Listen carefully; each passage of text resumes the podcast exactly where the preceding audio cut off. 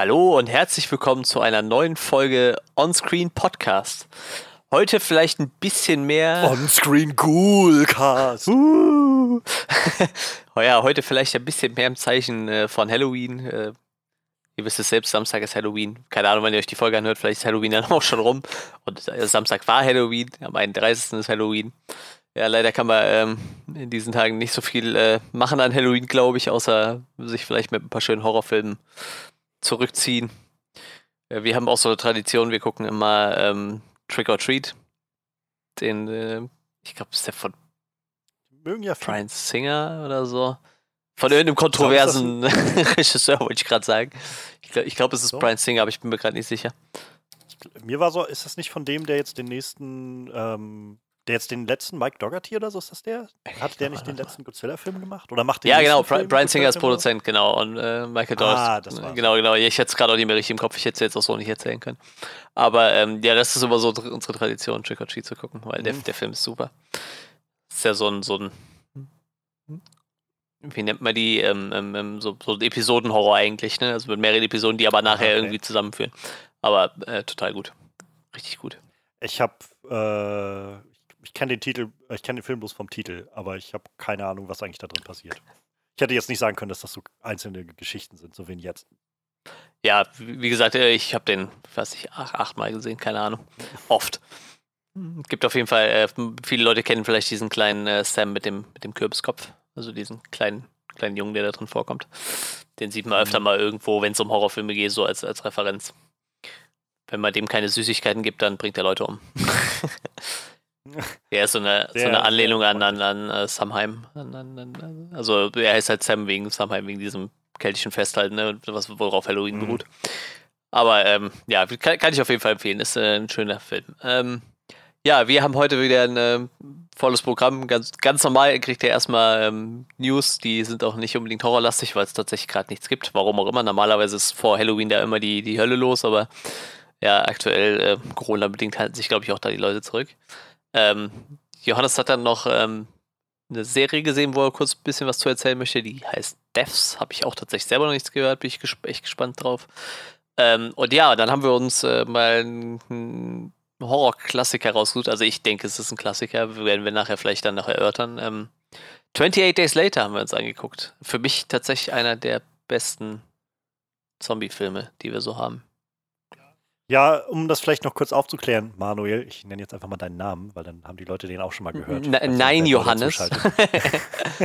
mein Name hast du ja gerade schon gesagt. Ja, stimmt. Ähm, aber äh, ja, ich, wir, wir hatten halt im Vorfeld überlegt, was wir jetzt diese Woche machen wollen und ich meinte dann irgendwie, vielleicht sollten wir einfach so ein bisschen Halloween-thematisch hm. uns was raussuchen und dann hattest du eine, hattest, sind bei dir, glaube ich, gleich die, die äh, Horrorrechner angesprungen und du hast dann gleich mal Netflix und Amazon durchforstet, was man da so an, an Möglichkeiten hat. Und äh, ja, ähm, letztendlich war so 28 Days Later auch einer dieser Filme, von denen ich dachte, die sollte man, also habe ich irgendwie auch, glaube ich, noch so auf der Liste von Filmen, von denen ich immer höre. Das sind so diese typischen Klassiker, ähm, die ich gerne mal gucken will. Und ich hatte noch so vage in Erinnerung, wer den Film gemacht hat. Und dann dachte ich so, ja, das ist doch vielleicht gar keine schlechte Idee.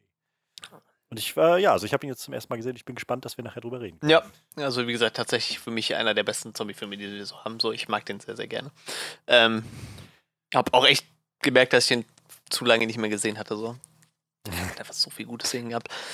Ja, ähm, da werden wir auf jeden Fall dann gleich drüber reden. Falls ihr den noch nicht gesehen habt, ist das vielleicht ja auch dann so ein Filmtipp für euch, den ihr euch angucken könnt. Allerdings äh, werden wir da wahrscheinlich auch ein bisschen rumspoilern. Also überlegt euch das, ob ihr, das, ob ihr euch das anhören wollt oder nicht.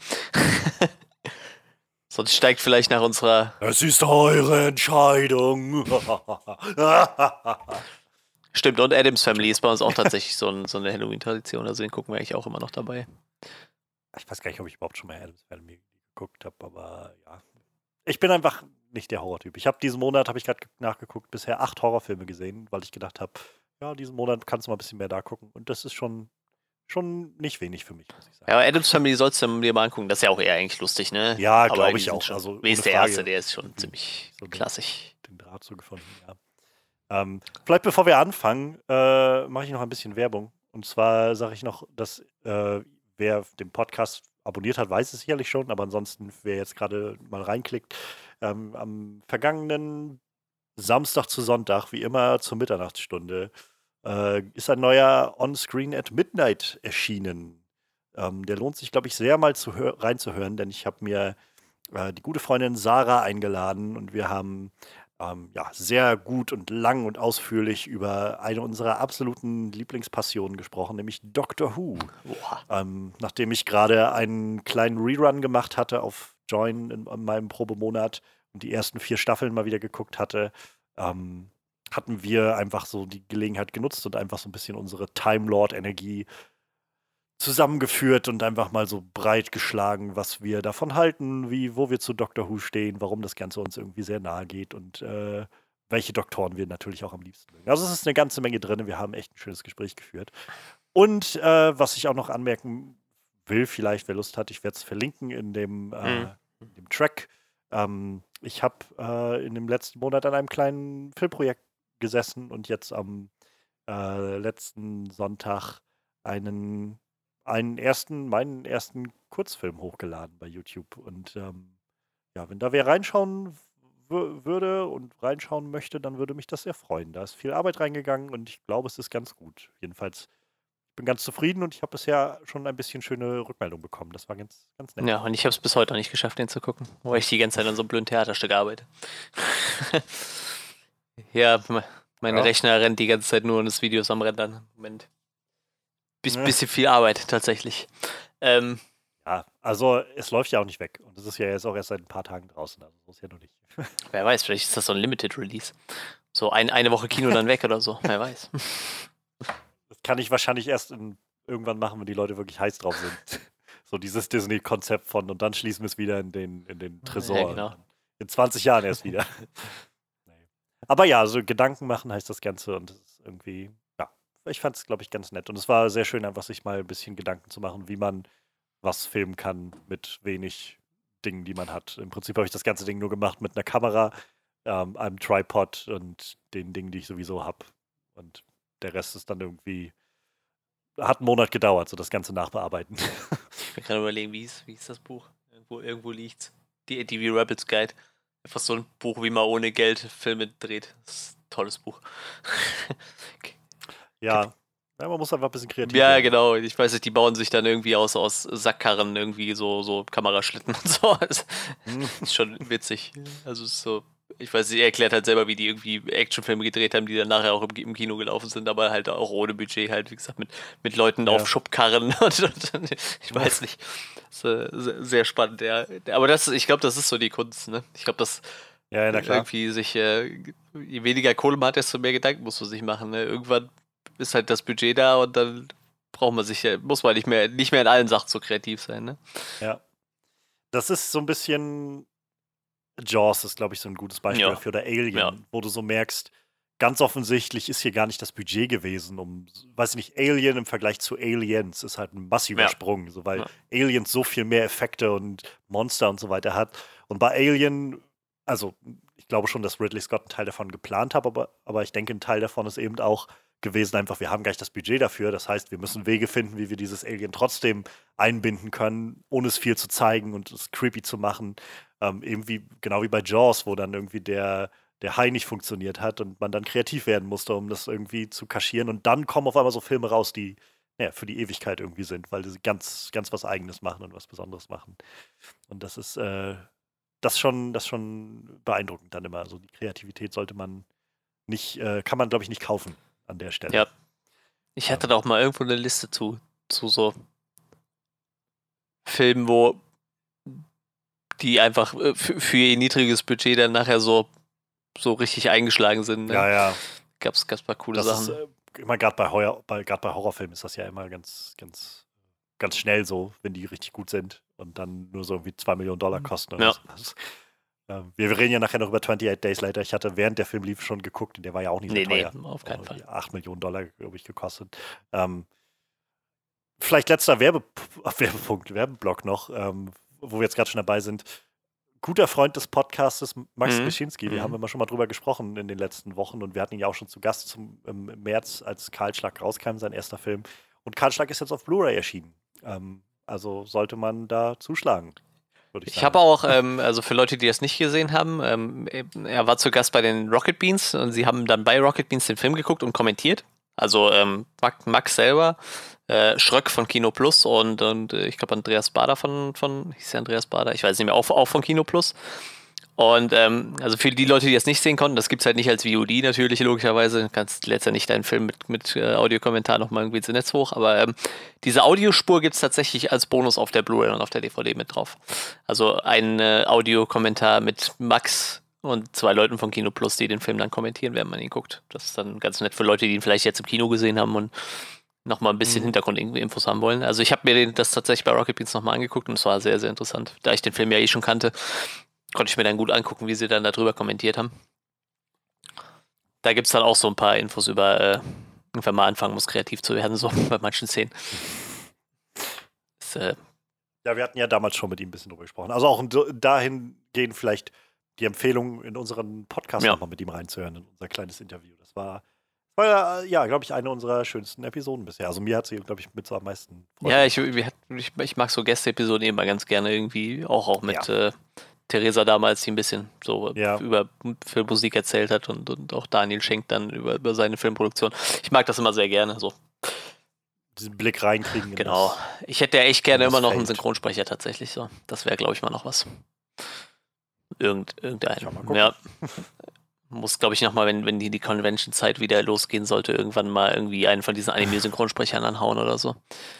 Ja. Leider, leider war die Stimme von, von, äh, von, von, von, scheiße, wie heißt denn das Spider-Man? Tom Holland.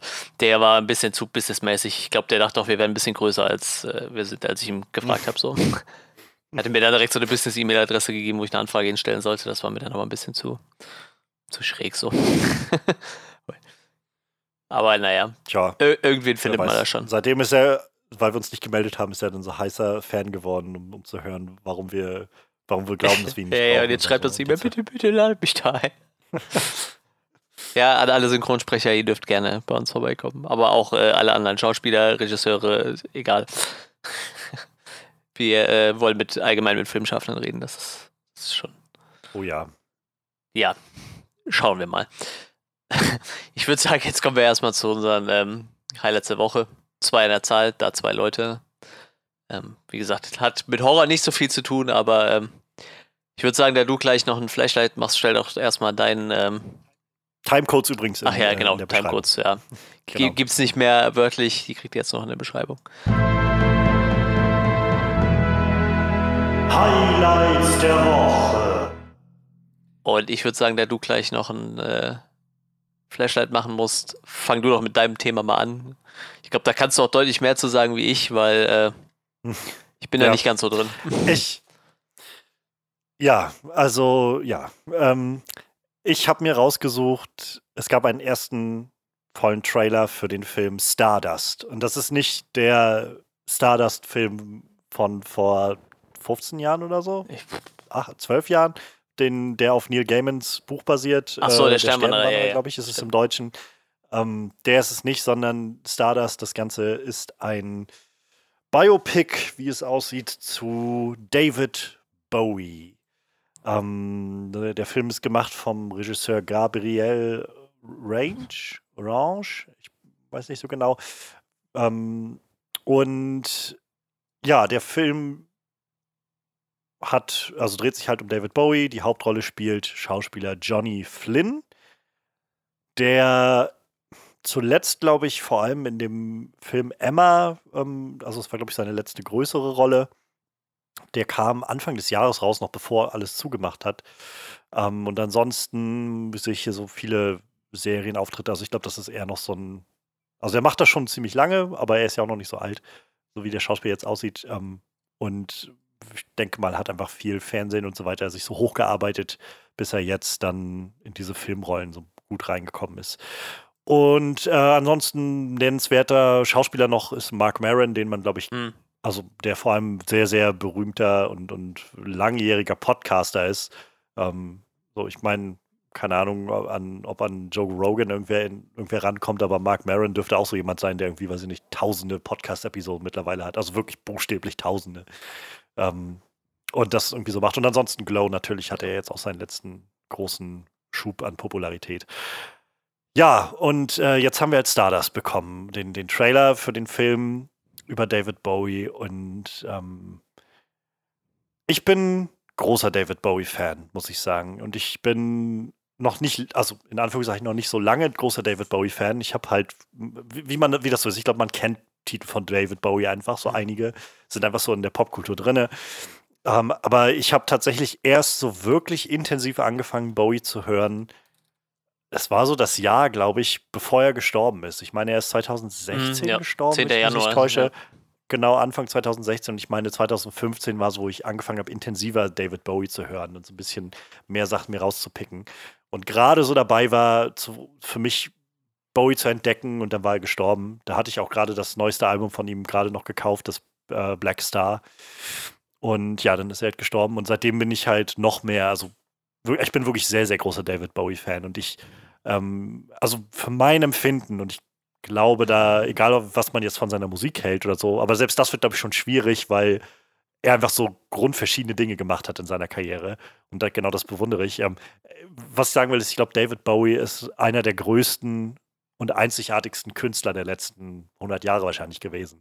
Jemand, der halt sowohl auf musikalischer Ebene gesagt hat, ich mache so viele Dinge und ich mache immer wieder was Neues und probiere mich neu aus und ähm, diese verschiedenen Personas, die er damit einbezogen hatte, also aus der einzelnen Musik, die sowieso schon so großartig ist, ähm, wurde dann noch so eine Performance-Art, die er damit reingebracht hat, mit den verschiedenen Figuren, die er erfunden hat, in die er immer wieder reingeschlüpft ist, von Ziggy Stardust über, weiß ich nicht, ähm, den, den Earl, glaube ich, heißt er, the, the, Pale Earl oder so. Ich habe den Namen nicht genau im Kopf, aber er hat ja so ein ganzes Sammelsurium an Figuren sich erdacht, mit dem er immer wieder auf die Bühne neu gekommen ist.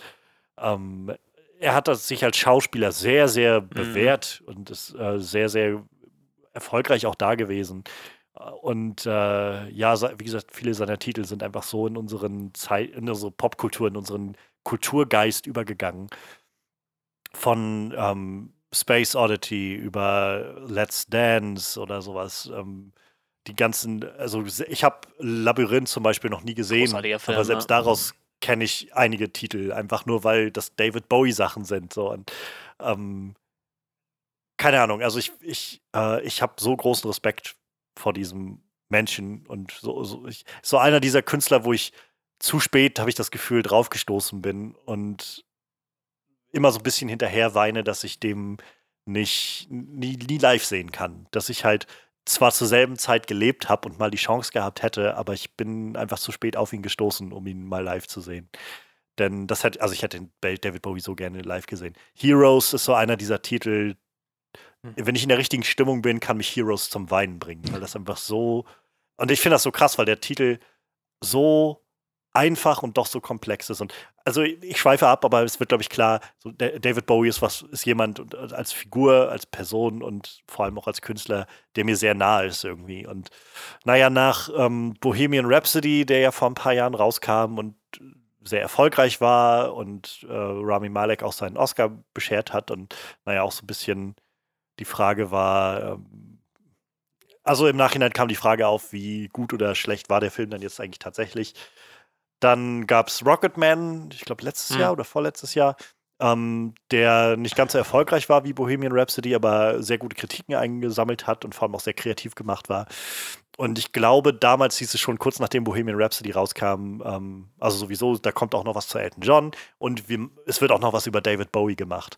Und damit ist schon so ein erster großer Punkt gefunden, der so ein bisschen schwierig ist, denn David Bowies Familie hat eigentlich von Anfang an gesagt, sie möchte nicht, dass Film über David Bowie gemacht wird, weil David Bowie selbst gesagt hat zu seinen Lebzeiten, er möchte nicht, dass irgendein Film über ihn gemacht wird oder so.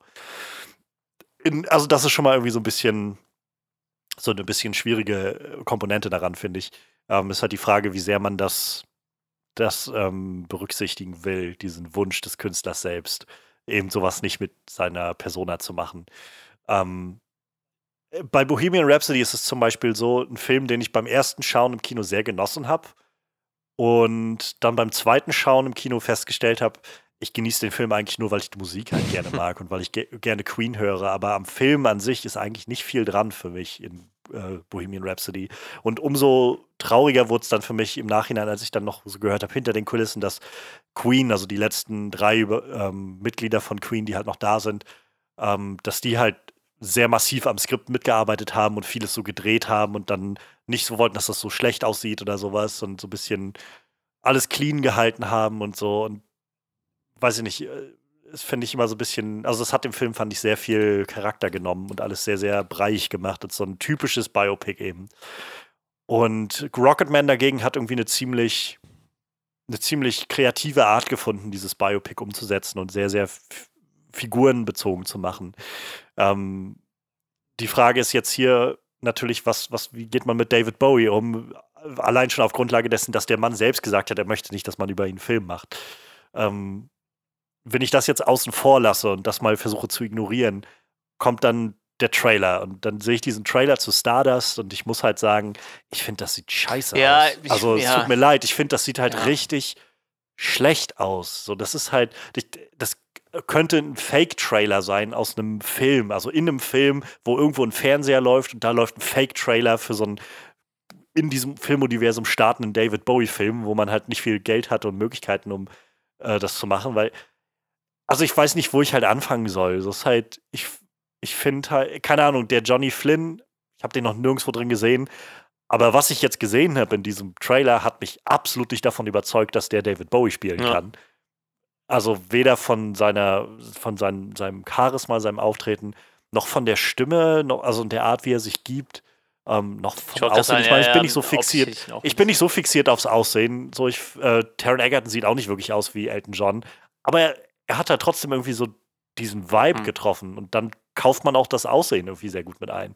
Der Trailer hat mir das nicht gegeben.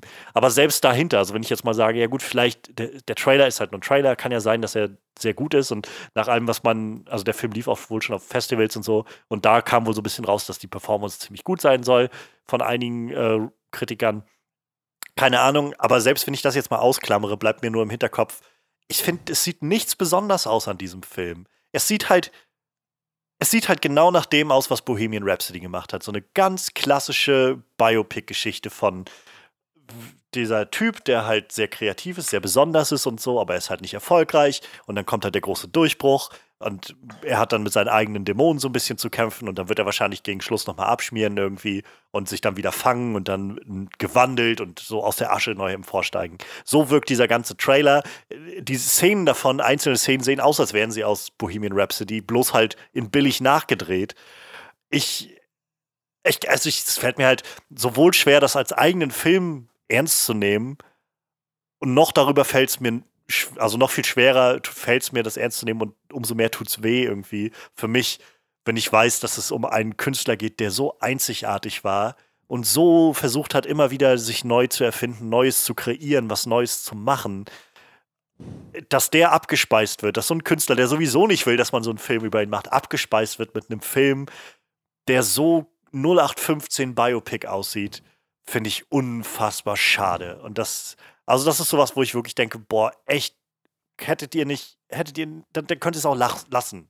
So, also ich meine, ich bin echt niemand, der sagt, weiß ich nicht, den Film hätte es nicht gebraucht oder so. Letztendlich brauche ich gar keinen Film. So keine, kein einziger Film ist irgendwie lebensnotwendig für mich. Und kann auch sein, dass dieser Film irgendwie überraschend gut wird. Aber alles, was ich davon sehe im Moment, gibt mir nur das Gefühl von, warum das überhaupt machen? Warum einen Film über David Bowie machen? In dieser Art auch noch. Das, das, das was soll dem das, was soll das Ganze geben oder vermitteln. Ich verstehe es nicht und schon gar nicht dem Künstler gerecht werden. Also das, das erschließt sich mir einfach nicht. Weiß ich nicht. Kann ich nicht. Also da, da, als jemand, der, der großer David Bowie-Fan ist und der eigentlich gerne möchte, also auch gerne mehr sehen möchte davon und auch gerne mehr von der Geschichte von David Bowie sehen möchte, finde ich, ist das ein Weg, den dieser Trailer mir verkauft zu Stardust, der absolut nicht funktioniert für mich. Also ich finde, das sieht einfach nur, einfach nur sch wirklich schlecht aus. Und das tut mir leid für alle Beteiligten daran. Ich will, man will ja dann auch nicht von oben herab sein, aber ich finde, das sieht einfach scheiße aus. Also ja, tatsächlich hat mich der Trailer auch nicht abgeholt. Ich dachte schon so, wenn du, wenn du vorher schon angekündigt hast, du hast so akuten Redebedarf irgendwie, da dachte ich, oh Gott, jetzt sagt er gleich, das ist total gut und mir gefällt das und ich denke mir so, puh. Also von diesen ganzen musikalischen Biopics der letzten Jahre sieht das halt echt mit am schlechtesten aus. Und vor allem, also ich, ich habe nicht so viel Ahnung von David Bowie, ich kenne halt äh, so die, die gängigen Songs natürlich. Ich habe halt viel von seinen Schauspielersachen gesehen und äh, ich weiß nicht, Prestige habe ich bestimmt 30 Mal gesehen und das Labyrinth habe ich auch super oft gesehen.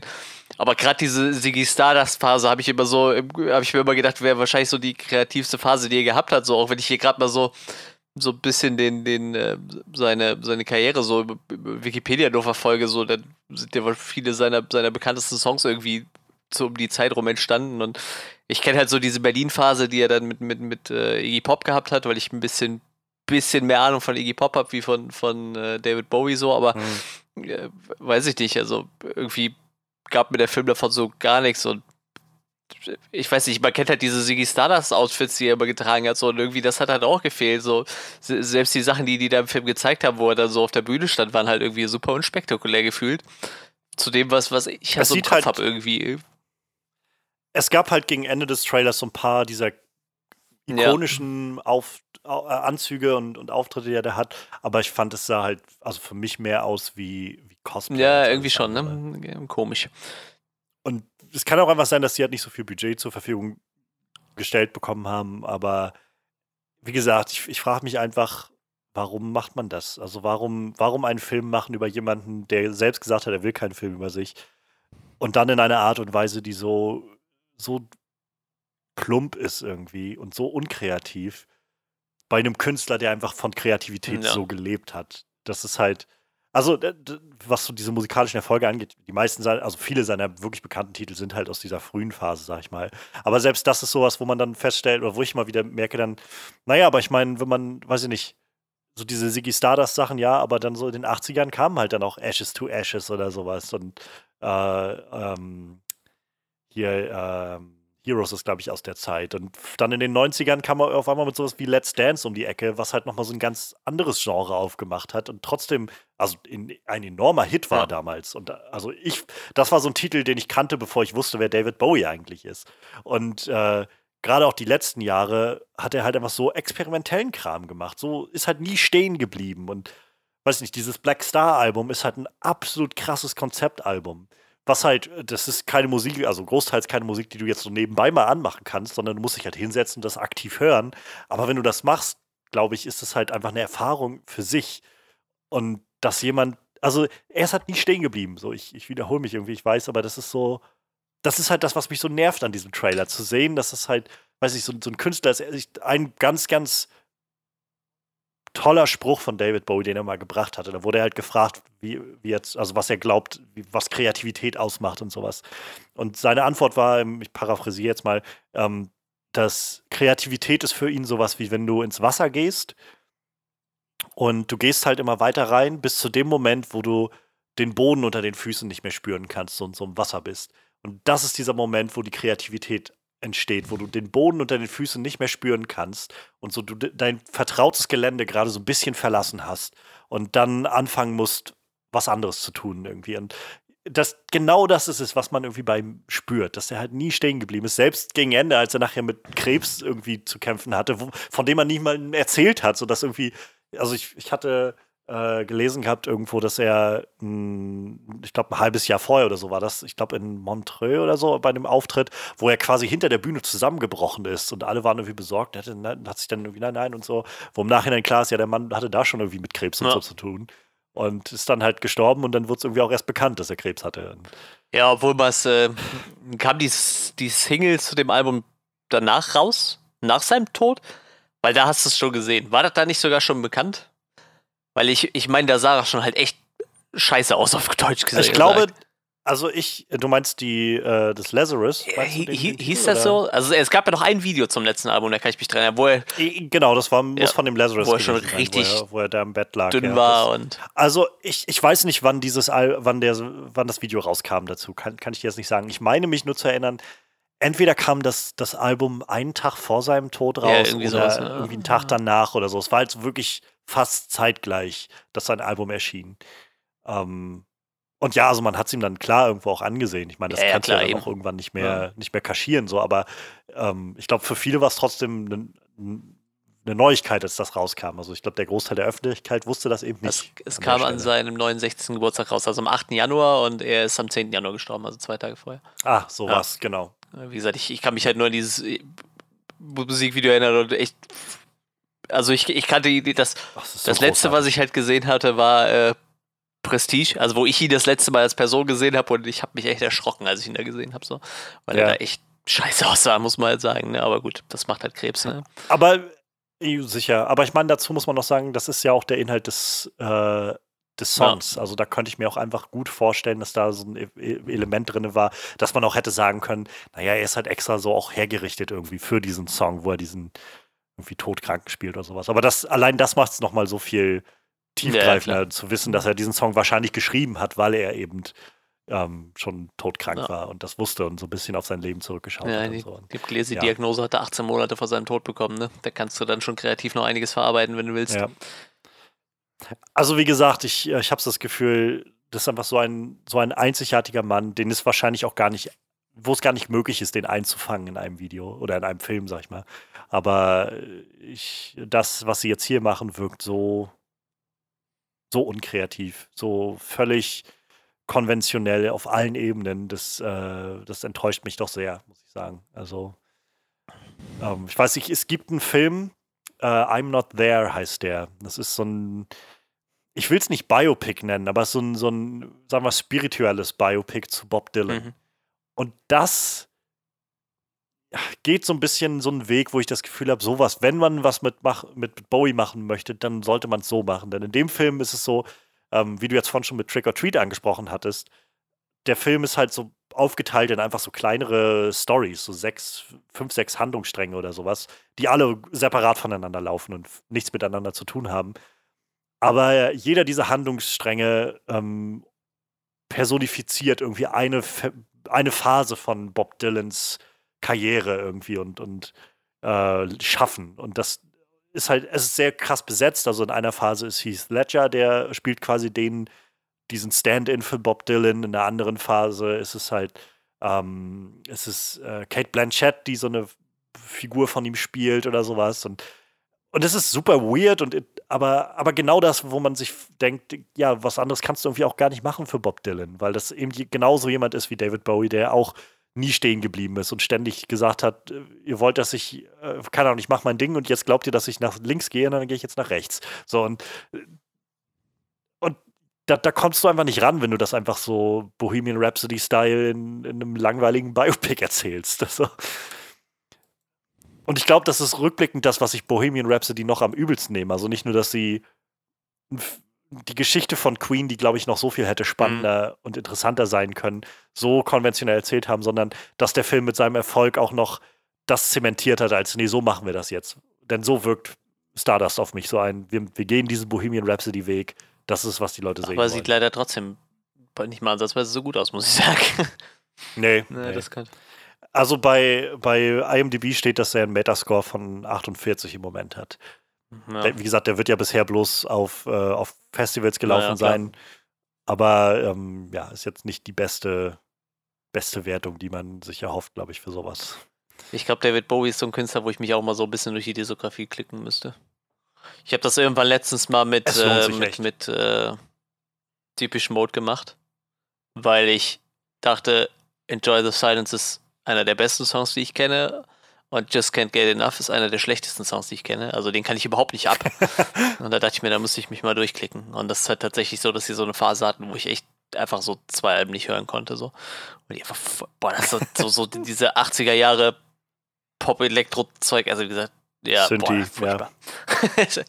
ich bin da sowieso nicht so der größte Fan von, weshalb ich äh, damit schon, also noch nie so wirklich was anfangen konnte, so Deep Pitch Mode oder so. Diese ganze 80er Synthie-Pop ist einfach nicht so meins. Ja, wie gesagt, aber wenn du dann so ein paar Jahre irgendwie in eine andere Ecke gehst, macht die halt ganz andere Mucke. Und ich glaube halt, David Bowie ist ja. halt auch so ein Künstler, wo du wahrscheinlich vom ersten bis zum letzten Album einfach mal so gefühlt alle Genres durch hast. Ja. Ey, allein schon, wenn ich mir so angucke, was er so in den 70ern alles mitproduziert hat, so das ist halt äh, gefühlt alles dabei gewesen. Ne? Deshalb, ich habe das halt ein sehr, sehr äh, kreativer Mann. So, da muss man. Ich, da lohnt es sich wahrscheinlich mal so durch verschiedene Epochen sein, seine Schaffens zu gehen irgendwie. Total. Also ich habe halt damals angefangen damit, dass ich halt so ein paar Bowie-Titel hatte, die ich einfach richtig gut mhm. fand und richtig spannend fand. Ähm, so meistens die Klassiker, also es waren so Space Oddity ja. und ähm, ich kam über der Marsianer über den Film. Da gibt es einen Moment, äh, den ich übrigens auch sehr, sehr toll finde, der Marsianer ähm, gibt es einen Moment, wo sie Starman von David Bowie drin haben und da kam ich über, darüber kam ich halt auf den Song Starman und fand, also es ist auch einer meiner Lieblingssongs von Bowie und habe dann den über YouTube gesucht gehabt und da dann so eine Playlist einfach angemacht mit David Bowie Songs und so schlittert ja, man dann genau. immer weiter in die verschiedenen Sachen und so, so ein Querschnitt irgendwie daraus und also ich finde es einfach faszinierend so. Ich finde es so, ich, man, man, es ist sowas, wo ich gar nicht mehr anfange zu werten und zu sagen, wie das ist jetzt gut oder schlecht und hat er irgendwie eine starke Phase oder eine schwache oder so, sondern, keine Ahnung, ich finde, der Mann ist einfach, einfach faszinierend geblieben, durchweg, weil er einfach immer wieder gesagt hat, mache was Neues, ich mache was anderes, ich mache das, was ich gerade, was in mir ist und was, was ich glaub, raus starke und schwache Phase ist ja eh immer so eine Sache, ne? Aber er gibt ja so, ich glaube ja. eher so Phasen, also bei mir eher Phasen wahrscheinlich, wo Sachen meinen persönlichen Geschmack nicht so treffen, ne? aber das ist ja dann. Ja, ja, mein, äh, mein Geschmack wird sich wahrscheinlich über wie viele Dekaden, der macht halt fast, hat halt 50 Jahre Alben rausgebracht, ne? Ähm, über die Zeit wird sich mein Musikgeschmack halt auch wahrscheinlich ein bisschen geändert haben, so, ne? Ja. Das muss man ja dazu sagen. Naja, ähm, ja, wir, wir, können nur abwarten. Irgendwann wird der Film ja wahrscheinlich auch mal bei uns landen. Ähm, muss man mal gucken. So. Also ich habe tatsächlich auch aktuell nicht so den Bedarf, mir das anzugucken. Dann gucke ich mir lieber nochmal äh, Prestige oder Labyrinth an. So. Spielt dann David Bowie wenigstens selber mit. Gerade Labyrinth ist, glaube ich, ja. sowas, wo, ja. wo man sagen könnte, dass es schon so ein bisschen personifizierte David Bowie-Variante, ja, dieser, halt die dieser Goblin King Total unterlegt mit, mit geilem Jim Henson-Zeug. Ne? Das ist halt absolut gut. Mensch, Jim Henson, Henson hat da, glaube ich, sogar Regie geführt bei dem Film. Das ist schon äh, ganz cool. Wie gesagt, ich, ich mag auch diese, diese, diese Kreaturen, die die erschaffen haben für den Film. Ja. Ich meine, bei, Star, äh, bei, bei, bei Labyrinth ist es auch so, dass David Bowie so eine sehr enge Strumpfhose die ganze Zeit yeah. trägt, weshalb man sehr gut den, den Umriss seines Genitals erkennen kann in vielen Shots. Ja, das, äh, ich kann mich da so genau nicht erinnern. Das war doch eine andere Zeit des ja, Filmemachens. so, gerade diese Jim Henson-Sachen sind so, Wow, okay. ja, ich, wie gesagt, das ist ja ähnliche, Zeit wie, wie Dark Crystal. Die kriegt man auch meistens irgendwie immer so in so einer Kombi-Box. Wenn du die irgendwie ja. auf Blu-ray oder so kaufen willst, dann kriegst du mal Dark Crystal und Labyrinth. Die gibt es dann immer so als, als Kombi. Das sind wahrscheinlich auch so die kreativsten Eigenfilme, die Jim Henson so gemacht hat, mal abgesehen von irgendwelchen Muppet-Sachen und so, ne? Ich meine, die kennt ja auch jeder, aber das mhm. sind ja so wirklich für sich stehende eigene Filme irgendwie und ich glaube, das sind wahrscheinlich so die zwei größten und bekanntesten. Und wie gesagt, Labyrinth ist, äh, Labyrinth ist ja quasi noch ein Musical dabei, ne? Ziemlich, ziemlich guter Musik. Ja, so viel zu äh, Stardust. Äh, wie gesagt, mich hat der Trailer tatsächlich auch nicht so abgeholt. Und tatsächlich auch optisch fand ich den nicht so treffend. Mhm. Ich habe übrigens irgendwann ganz spät mal rausgefunden, meine Mutter hat immer behauptet, David Bowie hat zwei Augenfarben, dass er gar keine zwei Augenfarben hat, sondern einfach mal auf die Fresse gekriegt hat und äh, ein Auge nicht mehr schließt. Also die, die Iris schließt nicht mehr und deshalb hat er so ein dunkles, ein helles Auge. Das ja, er hat wohl einen, einen Schlag aufs Auge gekriegt und der hat halt die, die äh, Irismuskulatur mehr oder weniger zerstört. Deshalb hat er diese zwei unterschiedlich aussehenden Augen. Ich meine, macht der nichts, woher das kommt, sieht er, sieht er, ich finde das aber total abgefahren so, wenn der, wenn der so in Nahaufnahmen, auch ich weiß nicht, bei Prestige sieht man das halt voll oft, so in Nahaufnahmen, diese zwei verschiedenen Augen, die irgendwie so unterschiedlich aussehen. Ja. Naja, ähm, ich sehe gerade bei, bei Wikipedia steht's. Bei einer Schlägerei im Jahr 1962 mit seinem Freund George Underwood, bei, der, bei der es um ein Mädchen ging, äh, wurde die Pupillenmuskulatur seines linken Auges ja. verletzt. Ja. Aber ich, ich auch noch mit einem Kumpel. das ist natürlich kacke dann, ne? Bowie und Underwood blieben trotz des Vorfalls gute Freunde. Immerhin. So, da, da, kommen wir jetzt von einem vielleicht, äh, einem Werk, was nicht so überzeugt, zu einem anderen, was mich ein bisschen skeptisch zurücklässt. Ähm, Netflix hat, ich, ich glaube, vorgestern war es, äh, die Arbeiten an einer Assassin's Creed Live-Action-Serie angekündigt. Ich muss sagen, nachdem wir einen Film mit Michael Fassbender gekriegt haben, lässt mich das ein bisschen äh, ja, skeptisch reinblicken, muss ich sagen. Ich weiß nicht, Netflix holt sich ja die ganze Zeit so Sachen, die irgendwie als Film nachher nicht mehr so funktioniert haben. Ich glaube, Resident Evil ist ja auch in, äh, in Planung als, äh, als äh, mhm. Realfilm. Ähm, ich weiß nicht, vielleicht retten sie dann auch irgendwann noch äh, Monster Hunter, wenn der, der Film äh, das Franchise versaut hat. Ich, also ich weiß nicht. Äh, pr prinzipiell glaube ich, dass Assassin's Creed für, für Netflix halt eine richtig große Chance ist oder auch für Assassin's Creed da irgendwas Cooles draus zu machen. So. Vielleicht kriege ich ja doch irgendwann mal noch meine, meine ähm, Desmond Miles, dieser Desmond Miles, der Hauptcharakter, ich glaube schon, äh, vielleicht dem seine Story irgendwie nochmal auf Leinwand gebannt, aber Also ich muss sagen, der, der Michael Fassbender-Film, der hatte zwar echt äh, schöne Bilder so und äh, ich glaube so spanische, was war das? Inquisition, ich weiß nicht mehr, war auf jeden Fall so von, von der Thematik her wäre das ganz nett gewesen, aber also spanische Rekonquista. Ja, irgendwie sowas, ich weiß nicht mehr. Ähm, optisch sah das halt cool aus, aber der Film war halt absolute Krütze so und ähm, ich weiß nicht, also ich meine, Witcher hat ja gut funktioniert bei Netflix, da kann man ja sagen, was man will, auch wenn es keine klassische Videospielverfilmung ist, aber vielleicht haben sie für Assassin's Creed ein paar gute Ideen. Prinzipiell bin ich sogar offen für, für eine Origin-Story von irgendwas. Ich meine, das bietet sich ja irgendwie bei dem Setting an. Ich meine, wer die Assassin's Creed-Spiele gespielt hat, der weiß ja ungefähr, worum es geht, dass halt Leute äh, mit, mit dem Animus quasi die, ihre Vergangenheit äh, erkunden und ja, da kann man sich dann halt auch kreativ ausleben. Wie gesagt, ähm, hier dieses Spanien-Setting von, von dem Assassin's Creed-Film war halt auch eigentlich cool gewählt. meine, der Film halt rundherum nicht so eine kurze gewesen, ja. Und es lag halt auch nicht an, an Michael Fassbender, so der war halt auch nicht so kacke, aber der konnte halt aus dem Charakter nichts rausholen, weil der Charakter nichts gegeben hat, ne? Warum, also ich frage mich, wer hinter den Kulissen, als sie diesen Film gemacht haben, meinte, weißt du, was die Leute sehen wollen? Den ganzen langweiligen Kram in den Laboren, wo, man, wo die Leute beim Game immer sitzen und sagen, boah, können wir das überspringen? Ich will zurück in die, in die Vergangenheit. Ja. So, das, also wenn ich mich recht erinnere, ich habe den Film einmal gesehen im Kino damals und wenn ich mich recht erinnere, waren wir relativ so, so ein bisschen gespalten, äh, so das Spektrum abgedeckt. Ich glaube, Freddy fand ihn irgendwie ganz okay. Ich glaube, ich fand ihn so, äh, und du fandst ihn, glaube ich, richtig, richtig ja. scheiße. ähm, ich habe halt nicht mehr viel Erinnerung davon. Ich würde halt aber so aus meiner Erinnerung sagen, es gab irgendwie drei Momente oder so, wo das Ganze mal für fünf Minuten in der Vergangenheit gespielt hat oder so. Und das ist auch so, wo ich dann denke, ja, es tut mir leid, aber das möchte ich sehen von Assassin's Creed, dass ihr das auskostet und nicht weiß ich nicht, fünf, 75 Prozent des Films in einem langweiligen, sterilen Labor spielen. Ja, ich das, weiß das nicht. Also, also das, selbst, selbst in den Spielen, da gibt es ja wirklich so Parts, die auch in der Realität spielen, aber selbst die waren halt deutlich spannender irgendwie. Äh, tatsächlich nachher, also es gab, ich glaube, über bis Assassin's Creed 3 wird ja so die, also die, über die Trilogie von zwei, den ersten und ich glaube, den dritten wird halt die Story von, von Desmond Miles halt erzählt, also von, von quasi dem, dem Nachfahren.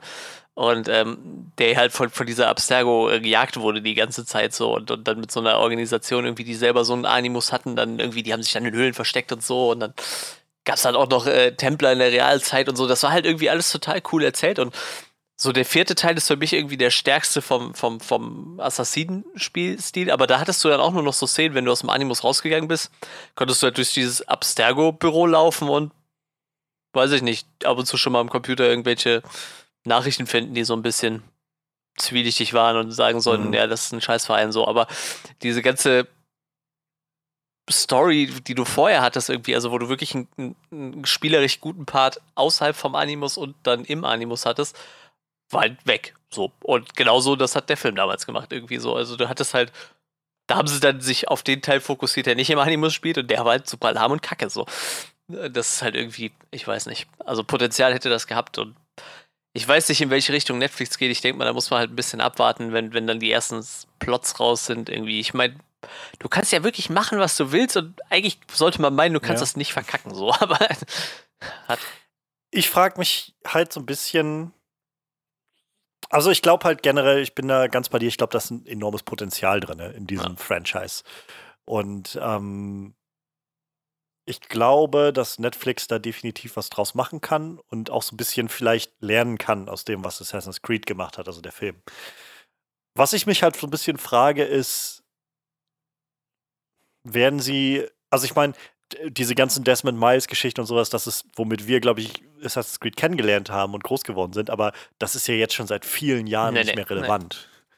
Also ich meine, selbst wenn ich das jetzt richtig wahrgenommen habe, und ich habe keins der neueren Spiele gespielt, ist ja, dass im Prinzip Assassin's Creed Origins so ein bisschen so ein Reboot dieser ganzen, dieses ganzen Franchises war. Ja. Und Odyssey war dann nochmal so der nächste Schritt und jetzt kommt dieses Valhalla ja sowieso bald raus. Und ich, also alles, was ich bisher davon mitbekommen habe, ist, dass es eigentlich nicht wirklich das ist, was die an, also was anfängliche Assassin's Creed Spiele mal waren, ist jetzt nicht mehr aktuell das, sondern sie haben irgendwann gesagt, nach auch so vielen Spielen, die dann jährlich rauskamen und wo Leute gesagt haben, ja, ganz ehrlich, es könnt ihr euch auch irgendwann sparen, wenn ihr nur noch Unity und, und Syndicate und diesen ganzen Bums macht und nichts davon funktioniert wirklich, wenn ihr es dann rausbringt und so. Und dann haben sie irgendwann gesagt, okay, wir lassen uns jetzt mal irgendwie zwei Jahre Zeit und dann machen wir was, was Frisches, was Neues daraus. Ähm, ist so meine Wahrnehmung gewesen. Und keine Ahnung, wie die Story so im Neuen aussieht, ob sie da auch immer noch den Animus haben und Desmond Miles in irgendeiner Rolle spielt, aber ich kann es mir nicht vorstellen, wenn ich ehrlich bin. Ähm, deshalb keine Ahnung, in welche Richtung sie da gehen und, was, und weiter, also nicht nur die Orientierung sozusagen, ob sie sich an diesen älteren Sachen orientieren, wie jetzt der Assassin's Creed-Film hat sich ja relativ deutlich an den alten Spielen orientiert sozusagen. Ähm, oder halt an den neuen Spielen. Und die andere Frage ist, ob sie halt dann eine Storyline aus den Spielen adaptieren wollen oder eben nicht. Wo ich halt mittlerweile an dem Punkt bin zu sagen, lass das doch. Mach doch nicht einfach das, was wir als Spiel schon mal hatten, nochmal. So, das ist, das kann dem zum einen gar nicht irgendwie gerecht werden, ja, glaube ich. Also die, die Story einzufangen ist sowieso schon das Problem. Ich kenne die Story ja schon. Ich habe sie gespielt und das macht das nächste Problem. Ich habe sie halt nicht nur gesehen, sondern ich habe sie halt auch, auch irgendwie erlebt, weil ich sie halt selbst gespielt habe. Und das macht es dann nicht sehr interessant, finde ich, sich das einfach eins zu eins anzugucken.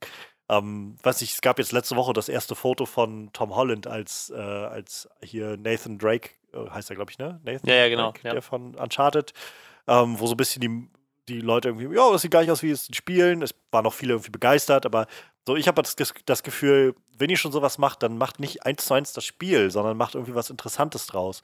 Und so, so nicht gut ich jetzt den Assassin's Creed-Film fand, er hat wenigstens nicht gesagt, wir machen einfach Desmond Miles und alles, was wir kennen, sondern wir verlagern das irgendwie ins spanische Reconquista äh, und so weiter und haben halt eine andere Hauptfigur, die so ein bisschen ist wie Desmond Miles, aber naja, so, das fand ich jetzt noch irgendwie ganz, ganz okay und ich hoffe, dass sie eher sowas angehen und sagen, wir, wir erzählen halt eine neue Geschichte, die noch nicht erzählt wurde in den Spielen, aber in diesem Universum von Assassin's Creed. So, das, das würde ich gerne sehen, statt halt zu sehen, wie ja, Desmond Miles wieder rausgekramt wird oder was weiß ich wer. Ähm, oder ich halt die, die Storyline aus Assassin's Creed 3 oder sowas in der im Amerika des Unabhängigkeitskrieges sehe oder irgendwie sowas so. Diese Sachen, also ja, ich mag das Spiel auch nicht gern, aber unabhängig jetzt davon, halt, ich, ich, ich brauche auch nicht die Ezio-Geschichte sehen, die ich halt sehr, sehr großartig ja, finde in den Spielen. Aber ich habe ja. sie halt gespielt. Und ihr könnt der Sache auch nicht wirklich gerecht werden, glaube ich, dann. Äh, in, egal wie es, wie es angeht. Deshalb denkt euch lieber was anderes aus und zeigt mir irgendwas, was, ihr noch, was ich noch nicht gesehen habe in irgendeiner Form. Ich muss, ich habe es gerade auch nochmal gegoogelt. Also tatsächlich heißt er, heißt er Desmond Miles. Ich war mir nicht mehr sicher, aber äh, ja, also bis zum dritten Teil gab es halt Desmond Miles als, als Gegenwartscharakter. Dann sind sie hergegangen und haben gesagt so, ja, das ist halt ein namenloser Abstergo-Mitarbeiter. der, der Gegenwartscharakter. Das waren halt diese Teile, das ist ohne Witz, das ist der Moment, wo du merkst, dass sie auch realisiert haben, dass die meisten Gamer das nicht interessiert, dieser ganze Desmond Miles Bums. Die wollen einfach wieder zurück und in die in den Abs äh, in, in, den Animus und halt wieder in der Vergangenheit was Was machen. ich halt total absurd fand, weil ich fand die Desmond Miles Story halt echt gut, tatsächlich. Ähm, aber ja, wie, wie gesagt, ich, ich ah, weiß nicht, also ich mochte das eigentlich, also wenigstens in den ersten Teilen. Ich bin jetzt nicht massiv dagegen, aber ich war halt schon immer wieder froh, wenn ich einfach wieder auf Gebäude klettern konnte und so. Äh, dann haben sie äh, bei Unity und Syndicate äh, Sp der Spieler selbst als Novize, was auch immer das heißen soll. Und jetzt tatsächlich mit Origins haben sie einen neuen äh, Gegenwartscharakter eingeführt, die heißt Layla Hassan. Und äh, scheinbar sind das dann ihre Vorfahren, die man da spielt. Mhm. Also ich habe von den neuen Teilen, ich habe Origins, habe ich tatsächlich auf Uplay, habe ich aber noch nicht gespielt. Ähm, Odyssey habe ich nur auf der Gamescom kurz angespielt und Valhalla sieht halt so kacke aus, da habe ich gar keinen Bock drauf, ehrlich gesagt. Ich weiß, ich habe den Trailer zu Valhalla gesehen und dachte, das sieht halt nach einem AAA-Game aus. Ich hätte jetzt aber auch nicht erkennen ja, können, dass ja, das ja, ein Assassin's Creed-Spiel sein soll. Aber keine Ahnung, ich, wie gesagt, die letzten Assassin's Creed-Spiele, die ich gespielt habe, waren halt zwei Brotherhood und dann äh, Revelations und dann ein bisschen drei und das habe ich dann abgebrochen. Also ich will gar nicht sagen, dass mein Geschmack an Assassin's Creed-Spielen irgendwie oder meine Vorstellung davon der Maßstab sein sollte, wie ein Assassin's Creed-Spiel sein soll. Wenn die sich weiterentwickelt haben und Gamer darauf stehen, aktuell, okay, was soll mir egal sein. Ich hätte so oder so nicht gespielt. Aber ich habe es halt nur gesehen und dachte, keine Ahnung, ich dachte mal, also für mich war Assassin's Creed eigentlich immer so mit, mit großen Gebäudefassaden und so halt Parkour und sowas verbunden und so Stealth-mäßig ja, ja, und halt genau. nicht mit Wikingern in den Krieg zu ziehen. Ja, das ist es halt irgendwie, ne? Und ich glaube, also Origins kam mir richtig gut an. Wie gesagt, ich habe es nicht gespielt, aber ähm, also da haben sie auch äh, alles neu gemacht, mehr oder weniger, ne? Also Steuerung komplett neu, ja. wie gesagt, Story nochmal mehr oder weniger rebootet. Das kam mir richtig gut an und ich glaube, Odyssey kam auch ziemlich gut an. Ich habe tatsächlich sogar noch Syndicate gespielt, also den Vorläufer von Origins und den fand ich tatsächlich auch ziemlich gut. Aber es lag, glaube ich, eher am Setting so. Die Story war auch nicht so geil, aber so, äh, so ein Assassine, der nachher mit, mit, äh, mit Schlagringen sich durch, durch London boxt im 18. Jahrhundert ist halt irgendwie auch mal ganz nett. Oi! So schön, schön derbe britisch. Ja, ja, auf oder? jeden Fall. Ich habe sogar tatsächlich, das war eins der Spiele, wo ich äh, später die, die Synchro auf Englisch gestellt habe. So. Einfach, ich weiß nicht, zu der Zeit waren wir halt auch mal in London und in Schottland und, und dann erwartest du halt auch irgendwie, dass die Leute so reden, wie sie reden irgendwie. Und dann, das kommt halt in der deutschen Übersetzung dann nicht so geil rüber. Dann habe ich es tatsächlich umgestellt. Und davor war ja irgendwie Unity, das hat die Presse ja vollkommen zerrissen. Ich glaube, das hat die nach, nach einem Jahr noch gefühlt noch nicht mit von allen Bugs befreit. So. Ja, ja. Das war ja, also ganz, ich habe es nie gespielt oder so, aber das war ja so, ist ja so viral gegangen, ja, ja, wie genau. kaputt dieses Spiel einfach war, als es rauskam. Also nicht nur einfach, dass halt so kleinere Bugs waren, die überall immer sind und die, was da schon fragwürdig ist, ob das sein muss beim Release, sondern dass das Spiel einfach manchmal gar nicht mehr funktioniert hat an dem Punkt oder sowas. Und denkst so, wow, okay, da, ja. Aber Ubisoft ist auch, glaube ich, ein ziemlicher Scheißverein, also was so seine, seine Produktion angeht. Ähm, ich meine, es gab jetzt gerade in den letzten Monaten so recht viel ähm, Berichte darum, dass auch einige Leute gefeuert wurden wegen ähm, so, ich glaube, also sowohl sexueller Belästigung am Arbeitsplatz, aber halt auch so generell kein arbeitsförderndes Verhalten an den Tag gelegt haben oder sowas. Also so von den hm. Chefetagen. Mhm. aber auch so, also es ist, glaube ich, so ein typischer, ich meine, fast jedes AAA fast jede AAA-Game-Schmiede ist, glaube ich, einfach so ein Verein. Wir sehen es gerade mit CD Projekt Red und ihrem Cyberpunk-Ding, was zu so einer Shitshow geworden ist und so klar geworden ist, wie der große Gamer-Freund CD Projekt Red auch nicht anders ist als alle anderen und ständig in den Crunch gehen und ihre ganzen äh, Arbeiter im Prinzip ausbeuten. Ja, so. Hast du mitgekriegt, dass sie es gestern ja. nochmal verschoben haben? Äh. Ja, ja, ja, ja. Ich hab's, es war ja. nicht, nicht zu überhören auf meiner Twitter-Timeline. Ja. Ja, wie gesagt, ich, bei Ubisoft weiß ich nicht. Ja. Es war halt vom so geil, weil ich halt, weil danach ging noch so ein Tweet rum, der von einem Tag vorher war. Einen Tag vorher, wo jemand Cyberpunk angeschrieben hatte, den Twitter-Account, und meinte, ähm, ich plane jetzt halt mir freizunehmen für das Release-Wochenende, damit ich das spielen kann. Könnt ihr mir wirklich hundertprozentig versichern, dass das rauskommt an dem Tag. Keine Takebacks, sodass das an dem Tag wirklich jetzt diesmal rauskommt. Und dann haben sie halt, hat der offizielle Cyberpunk-Account hat noch geantwortet mit so einem ähm, It's done, so clear enough, so irgendwie sowas in der Art. Das war so ganz kurz und knackig, ja, können wir versprechen. Und 24 Stunden später kommt diese Nachricht, ja, wir schieben jetzt doch auf Mitte, Mitte Dezember. Ja, das ist schon ein bisschen. Da weiß dann wahrscheinlich auch die eine Ecke wieder nicht, was die andere macht. Ja, äh, man muss es jetzt ja nicht noch weiter ausdehnen oder sowas. Ich, es, es ist halt einfach nur, keine Ahnung. Ich glaube, Ubisoft generell ist jetzt nicht wie jedes große AAA-Studio nicht. Es sind halt keine Freunde. Ja. So. Das sollte man vielleicht nicht vergessen. So, diese ganzen Studios. Es ist eine Sache, halt deren Games zu mögen, aber das macht sie nicht zu euren Freunden. Und ihr müsst euch nicht dafür in den Graben werfen oder in die Schussbahn werfen und jedes Mal angepisst sein, wenn Leute anfangen, die zu kritisieren es ist auch okay, wenn man CD Projekt Red kritisiert, auch wenn man Witcher 3 gerne mag. Aber es macht halt, Cyberpunk 77 wird halt auch kein, also selbst wenn es ein perfektes Game ist, macht es halt nicht wett, dass damit irgendwie, dass das auf den Schultern von, von und vor allem auf den mentalen Gesundheiten von echten Menschen ausgetragen wurde. So. Das ist irgendwie alles, was mir dann dazu mal einfällt. So, dass ich das Gefühl habe, Leute, äh, Gamer sind, glaube ich, sehr schnell, und ich sage das jetzt so sehr ähm, pauschal irgendwie Gamer, aber ich glaube, viele Leute sind einfach so unglaublich fixiert darauf. So, Hauptsache, ich habe am Ende ein perfektes Game auf meinem Tisch. Und naja, ich denke dann immer so, das ist, ist irgendwie greift das nicht weit genug dafür, dass diese, diese ganze Industrie ziemlich kaputt ist. Ich meine, wenn man nachher sagen könnte, so, ja, wir haben es halt verschoben, damit nicht so hart äh, in die Overtime gegangen werden muss, aber das ist ja meistens nun mal nicht der Fall. Ne?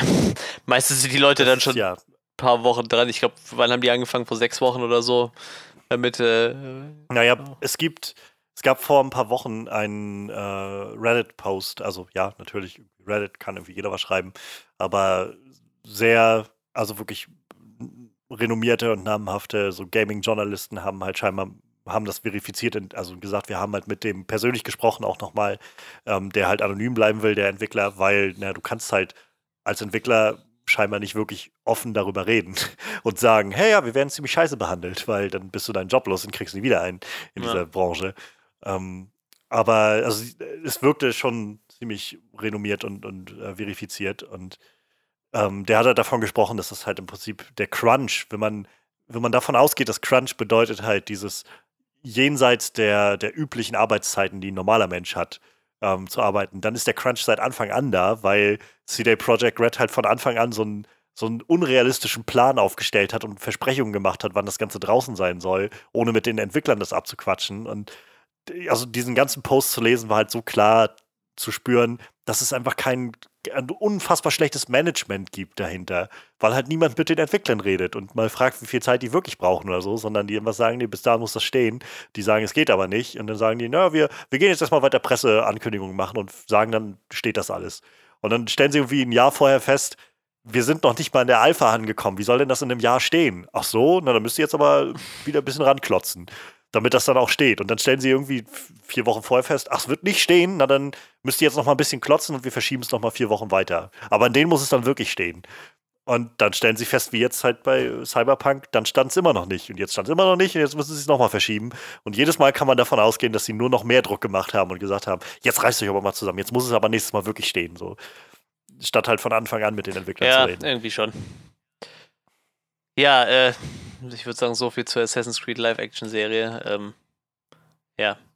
Und also sollte man vielleicht noch dazu erwähnen, es wird wohl so eine Art geplant, jedenfalls so eine Art Shared Universe. Also wir kriegen halt eine Live-Action-Serie, es wird wohl auch eine animierte Serie geben. Ja, wie bei, bei äh, Resident Evil, glaube ich, auch, ne?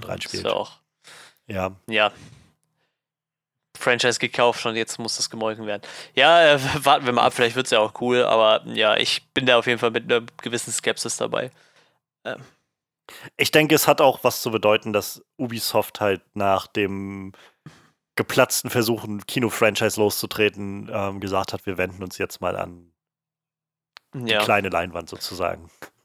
Was kein, Qualitäts, nee. Äh, kein, kein, Qualitätsbruch sein soll, es kann sehr gut werden, aber ich meine einfach nur, es wird, glaube ich, einen Grund haben, dass die gesagt haben, wir wollen jetzt nicht schon wieder darauf setzen, dass wir für mehrere hundert Millionen Dollar oder sowas äh, was für die große Leinwand machen und das dann wieder voll nach, nach hinten losgeht, sondern vielleicht haben wir da mit Netflix einfach ein bisschen sicherere Karten oder so. Ja, wahrscheinlich das. Ja, so, so viel dazu. Damit sind wir dann auch durch mit unseren News für die Woche. Aber bevor wir jetzt zu 28 Days Later kommen, Johannes, du hast noch eine Serie gesehen, die du uns hier vorstellen möchtest. Wie gesagt, ich habe von der Serie noch nichts gehört. Ja, äh, ich wollte über Devs kurz sprechen. Gar nicht viel, äh, man kann es auch schwer alles zusammenfassen oder so, aber es war mir doch wichtig, einfach nochmal da, dazu zu sprechen, zumal, also ich habe es jetzt gerade halt gesehen vor zwei, drei Tagen ähm, und dann ist auch einfach so thematisch gut passt, weil Alex Garland der Showrunner und Autor dieser Serie ist. Ähm, ja, Devs, ich hatte schon recht viel von Devs gehört in den vergangenen Wochen und seit die Serie rausgekommen ist, Monaten eigentlich schon in Amerika und habe viel davon gelesen. Also ich bin sowieso großer Alex Garland-Fan, ähm, so von seinem Schaffen und der Art, wie er schreibt und war deshalb sehr gespannt, wo dieses Ganze wohl hingehen würde. Ich hatte vage davon gehört gehabt, dass es halt so eine über künstliche, ähm, ja, nicht so sehr künstliche Intelligenzen, aber so viel mit sich mit Fragen nach, ähm, nach Leben und was macht echtes Leben aus und so auseinandersetzen würde in dieser Art. Und äh, hatte jetzt dann die Gelegenheit genutzt, als die Serie, also die Serie ist momentan bei Sky online, alle acht Folgen. Und dann dachte ich mir, schaue ich mir die endlich mal an. Und äh, ja, die Folgen sind relativ gut bekömmlich, so 40 bis 50 Minuten lang. Das heißt, man kann die Serie auch eigentlich recht gut durchgucken. Also das dauert nicht lang, bis man da mit durch ist. Es ist halt so eine, so eine Miniseries. Und ja, ähm, ich äh, habe jetzt die Serie geguckt und ich möchte einfach nur kurz sagen, dass sie unglaublich sehenswert ist. Ähm, denn ich ja, also ich, ich, was ich sowieso schätze an den Sachen, die ich bisher gesehen habe von Alex Garland, ist, dass er es eigentlich ziemlich gut schafft, sowohl ein äh, sehr, sehr tiefes, so philosophisches Konzept aufzugreifen in irgendeiner Form und sich daran abzuarbeiten, sei es jetzt in Ex Machina oder in Annihilation. Ähm, und auf der anderen Seite aber auch sehr gute emotionale Stakes so zu liefern, sodass man wirklich das Gefühl bekommt von, hier steht was auf dem Spiel und ich kann mit Figuren mitempfinden. Und also hier ist auch eine emotionale Tiefe gegeben. der, und ja, das hat bei Devs für mich super funktioniert. Also um die, die Story vielleicht ganz kurz abzureißen, die Prämisse.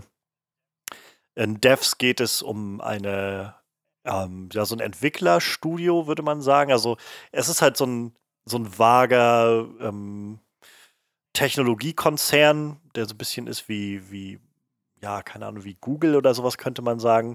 Äh, Maya heißt der. Und ähm, wir lernen am Anfang der ersten Folge zwei Figuren kennen. Lilly und äh, ihren Freund ähm, Sergei.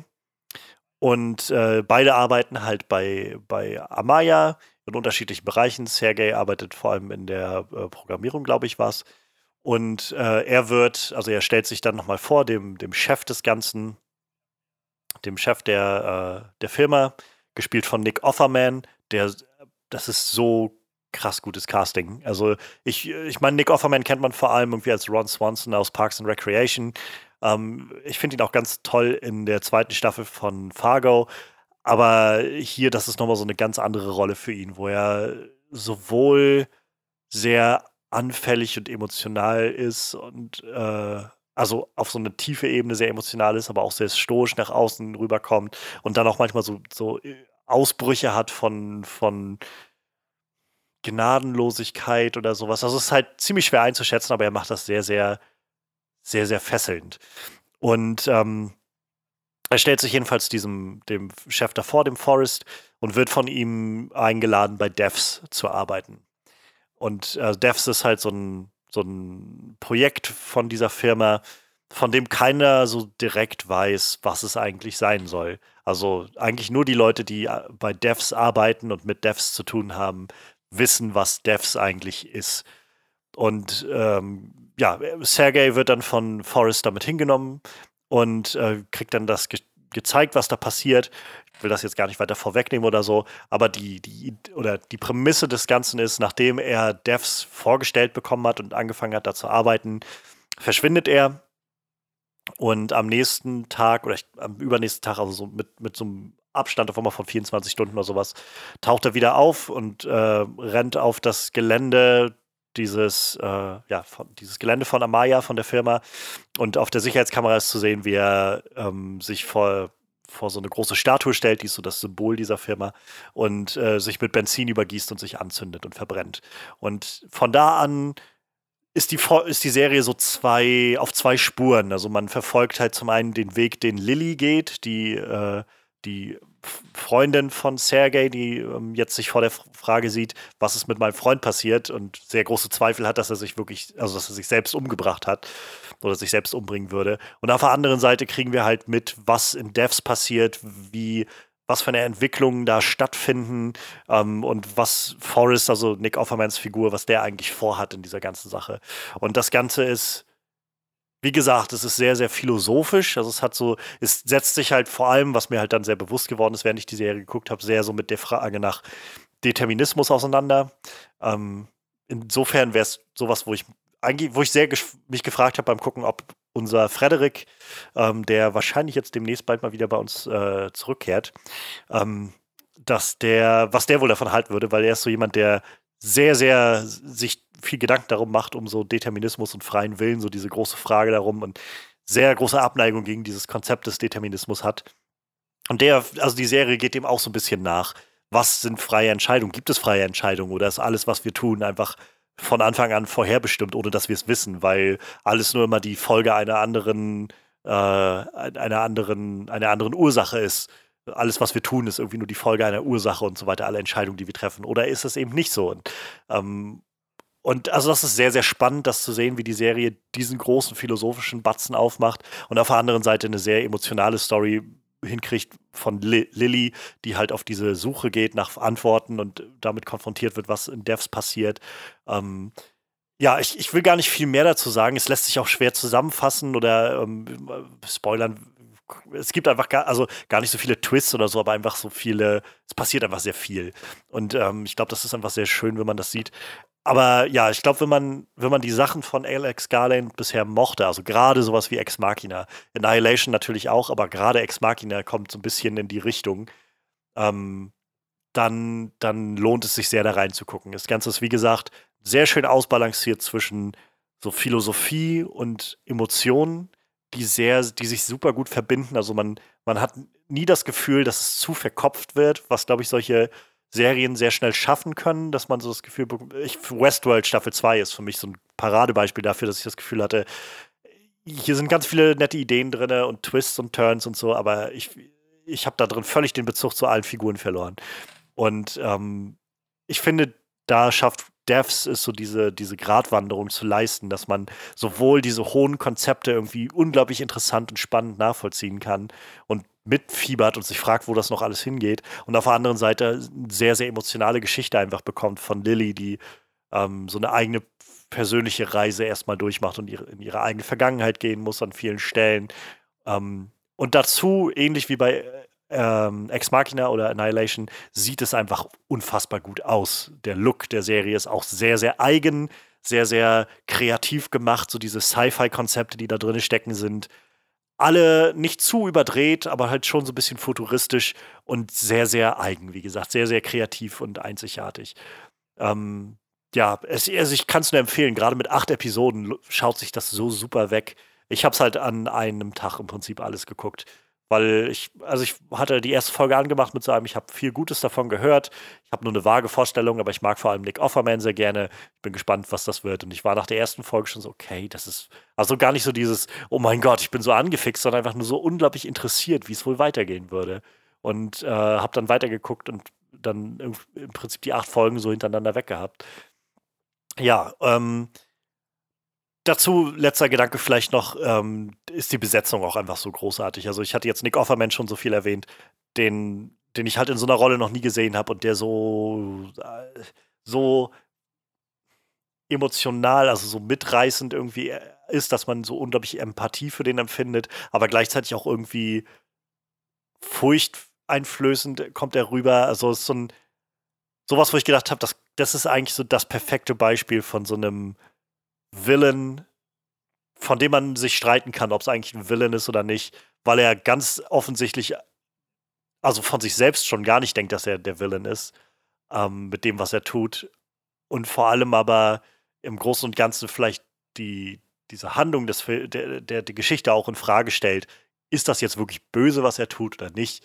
So, das finde ich unglaublich spannend. Also, das war so, wo ich gedacht habe, habe ich in der Art und Weise noch nicht gesehen und Nick Offerman trägt das großartig. Ähm, die Sonoya Mitsuno, die Lilly spielt, die kannte ich noch nicht vorher. Die habe ich, glaube ich, da das erste Mal gesehen ich musste erst so ein bisschen warm werden mit der Schauspielerin. Oh, die äh, habe ich in, stimmt, die war in Ex Machina dabei, aber da hatte sie lange Haare, okay. deshalb habe ich sie da nicht erkannt.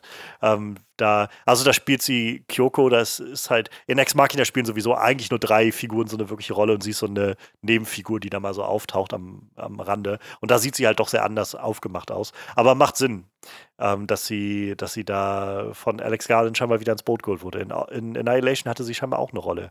Ähm, naja, also auf jeden Fall, äh, die ist sehr, sehr gut. Also hat mich dann, nachdem ich am Anfang so ein bisschen skeptisch war, hat sie mich sehr schnell überzeugt. Kaylee Spaney heißt die Schauspielerin, sehr, sehr sympathisch. Ähm, die äh, kenne ich aus Bad Times at the El Royale. Da war sie halt, da, da, kam sie mir beim Gucken jetzt von Devs immer bekannt vor, bis es so geklickt hat. Davon war sie. Ähm, Schauspieler, der auch noch erwähnt werden sollte, Stephen McKinley Henderson, den keine Ahnung, wo ich ihn gesehen habe, aber es ist so ein typischer Schauspieler von, den habe ich schon mal irgendwo hm. gesehen.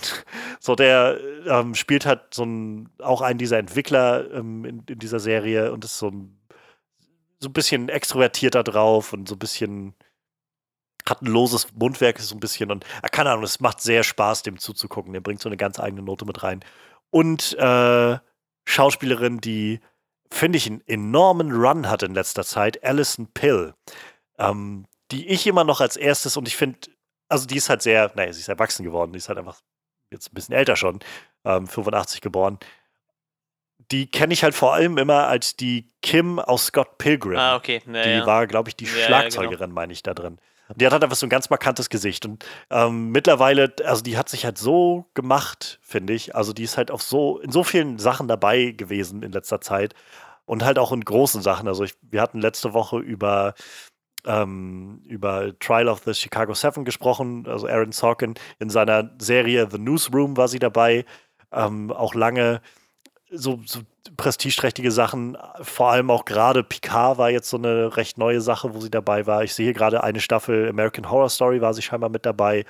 Ähm, und jetzt Devs als so eine sehr, sehr prestigeträchtige Produktion. Also die hat sich echt super gemacht und die ist so großartig. Also wie gesagt, ich, ich finde, das, das ist immer so ein kleines Moment von, ich meine, ich habe keinerlei Bezug zu der Person, aber ich denke mal so, keine Ahnung, ich erinnere mich, als ich ähm, Scott Pilgrim gesehen habe und die, die Figur irgendwie ganz witzig fand von ihr. Und jedes Mal, wenn ich die jetzt sehe, weil ihr Gesicht mich mhm. auch immer sofort daran erinnert, denke ich mal so, ach, good for you. So, du, du, hast es geschafft. So, du hast es geschafft, von diesem Nebencharakter aus, äh, aus Scott Pilgrim zu solchen großen Rollen und wirklich tollen Performances zu kommen in diesen prestigeträchtigen Produktionen. Freut mich, freut mich echt. ähm, ja, also die Besetzung von Devs ist halt auch einfach gut. Es ist einfach eine echt große, runde Sache, die sich nie zu überdreht anfühlt, sich immer geerdet anfühlt durch die Figuren und äh, die so die einen zum Nachdenken anregt. Also die Serie war vorbei und ich habe halt echt noch so ein bisschen darüber dann nachgedacht und so, ja, das, da, da waren Sachen bei, die ich einfach nicht habe kommen sehen oder die ich auch einfach so noch nicht gesehen habe. Und das fand ich ganz, ganz faszinierend. Also kann ich nur jedem empfehlen, der so ein bisschen, gerade wenn man halt Ex Machina oder Annihilation mag, aber auch so gerade wenn man Freude an so ein bisschen, sag ich mal, verkopfter Science Fiction hat. Nicht so viel Action. Es gibt auch so ein bisschen Action hier drin, aber nicht, nicht wirklich vorgebend. Also ist es wirklich alles mehr so diese Gedankensachen, so Gedankenexperimente und solche Geschichten. Und ich finde, die Serie zieht das sehr gut auf, ohne trocken zu werden oder so. Kann ich nur sehr, sehr empfehlen. Gut, Devs. Äh, aktuell bei uns auf Sky, ne? Sky Ticket und was habe ich gesehen? Sky Go. Nicht. Sky. Sky. Alles. Und Magenta frisch. TV und Fox. Ist Fox bei uns gibt es das auch als, als Sender? Pay-TV-Sender? Ich glaube, du, also ich, ich glaube, viele Fox-Sachen landen halt bei Sky und ich glaube, ich könnte mir vorstellen, dass du halt bei Amazon vielleicht so einen so Fox-Channel. Oh nee, bei, bei Sky, kannst. also bei, bei beim richtigen genau. Sky, also dieses klassische, ich habe einen Receiver Sky, da gibt es wohl äh, Fox als Sender, Fox-Channel. Ah, okay, ja. Da gibt es das dann das, wohl ja. auch. Das gibt es noch? Ja, ja, ja, das gibt es tatsächlich noch, ja. Ja, ich weiß nicht, ich, Sky war mir immer schon ein Rätsel, muss ich sagen. Ich, ich fand die schon komisch, wie die noch Premiere hießen. Aber ähm, ja, auf jeden Fall bei Sky Ticket und Sky to Go könnt ihr das sehen, wenn ihr, wenn ihr euch nicht irgendwie ein Jahr lang binden wollt an, an, an Sky. Ich glaube, Sky ist immer so ein Jahresabo, dann, dann könnt ihr das über Sky Ticket oder Sky Go gucken. Ja, äh, Devs. Ich habe tatsächlich erst kurz gedacht, es geht um taube Leute und es hieß halt Dev geschrieben wie taub. Ach so, ja. Bis du dann die EVS gesagt hast. Ja, äh, Alex Garland tatsächlich auch äh, Dread gemacht, habe ich gesehen. Als Produzent, Screenplay. Ja. Und inoffiziell auch der, ja, genau. der Regisseur des Ganzen. Also, ähm, ich habe gerade Dread, habe ich gerade letzte Woche mal wieder geguckt. Ähm, weil von Caravan of Garbage von Mr. Sunday Movies, die hatten jetzt gerade die beiden Dread-Filme, einmal oh, den Stallone Dread und dann jetzt den neuen Dread. Und äh, dann hatte ich so, nachdem sie den neuen Dread hatten, so das Gefühl, ich glaube, ich möchte ihn mal wieder gucken. Habe ich schon lange nicht mehr gesehen. Ist auch immer noch ein sehr guter Film. Ähm, und da haben sie auch nochmal drüber gesprochen, dass halt Alex Garland, also Carl Urban hatte mal irgendwann im Interview davon erzählt, dass letztendlich hat, hat Alex Garland fast alles an Regie daran gemacht. ich weiß nicht, wie genau sowas dann abläuft, ob der, ob sie sich dann mit dem eigentlichen Regisseur verständigen und sagen, ja, komm, du kriegst den Credit, aber geh nach Hause oder wie auch immer das ja, funktioniert. Ja, bei, bei ihm stand auf jeden Fall so der Ghost äh, ja, uncredited bei Alex Garland. Gut, aber das ist ja irgendwie eh so ja. geregelt, ne, dass das nur einen Hauptregisseur gibt. War ja irgendwie bei äh, bei den Coens ist es ja auch immer so, die dann auch immer sich so abwechseln, ob es mal Ethan und mal Joel ja. ist oder so. Und wo war es Justice League, wo Joss Whedon übernommen hatte? Ja, da, da steht ja, ja auch nicht Joss Whedon dran, ne? Ja, ähm, so ist das. Alex Garland tatsächlich. Ich musste eben mal kurz gucken, was der noch so gemacht hat. Du hast ja Ex Machina schon erwähnt, den ich auf Blu-ray hier habe und immer noch nicht gesehen habe. Oh, so gut. Äh, der ist auch gut. echt auf meinem Pile of Shame. und so tolle Schauspieler. Und, ja, und dann halt. Äh, hast du Annihilation gesehen gehabt? Ich glaube auch nicht, ne. Kann ich auch nur sehr empfehlen. Das ist so einer dieser horrorlastigen Filme, die ich dieses Jahr geguckt habe. Ähm, also jetzt im Monat geguckt habe. Im äh, Oktober auch mal wieder sehr gut. Also ist ja auch Netflix, also kann man, kann man immer mal so reingucken, wenn man mal Lust hat. Ja, und dann können wir jetzt von äh, Alex Garland quasi zu Alex Garland springen. Und äh, ja, ja, deswegen, ja, deswegen, fiel mir nämlich auf, passt das auch sehr gut, dass ich das gerade gesehen Tatsächlich hatte. relativ perfekt.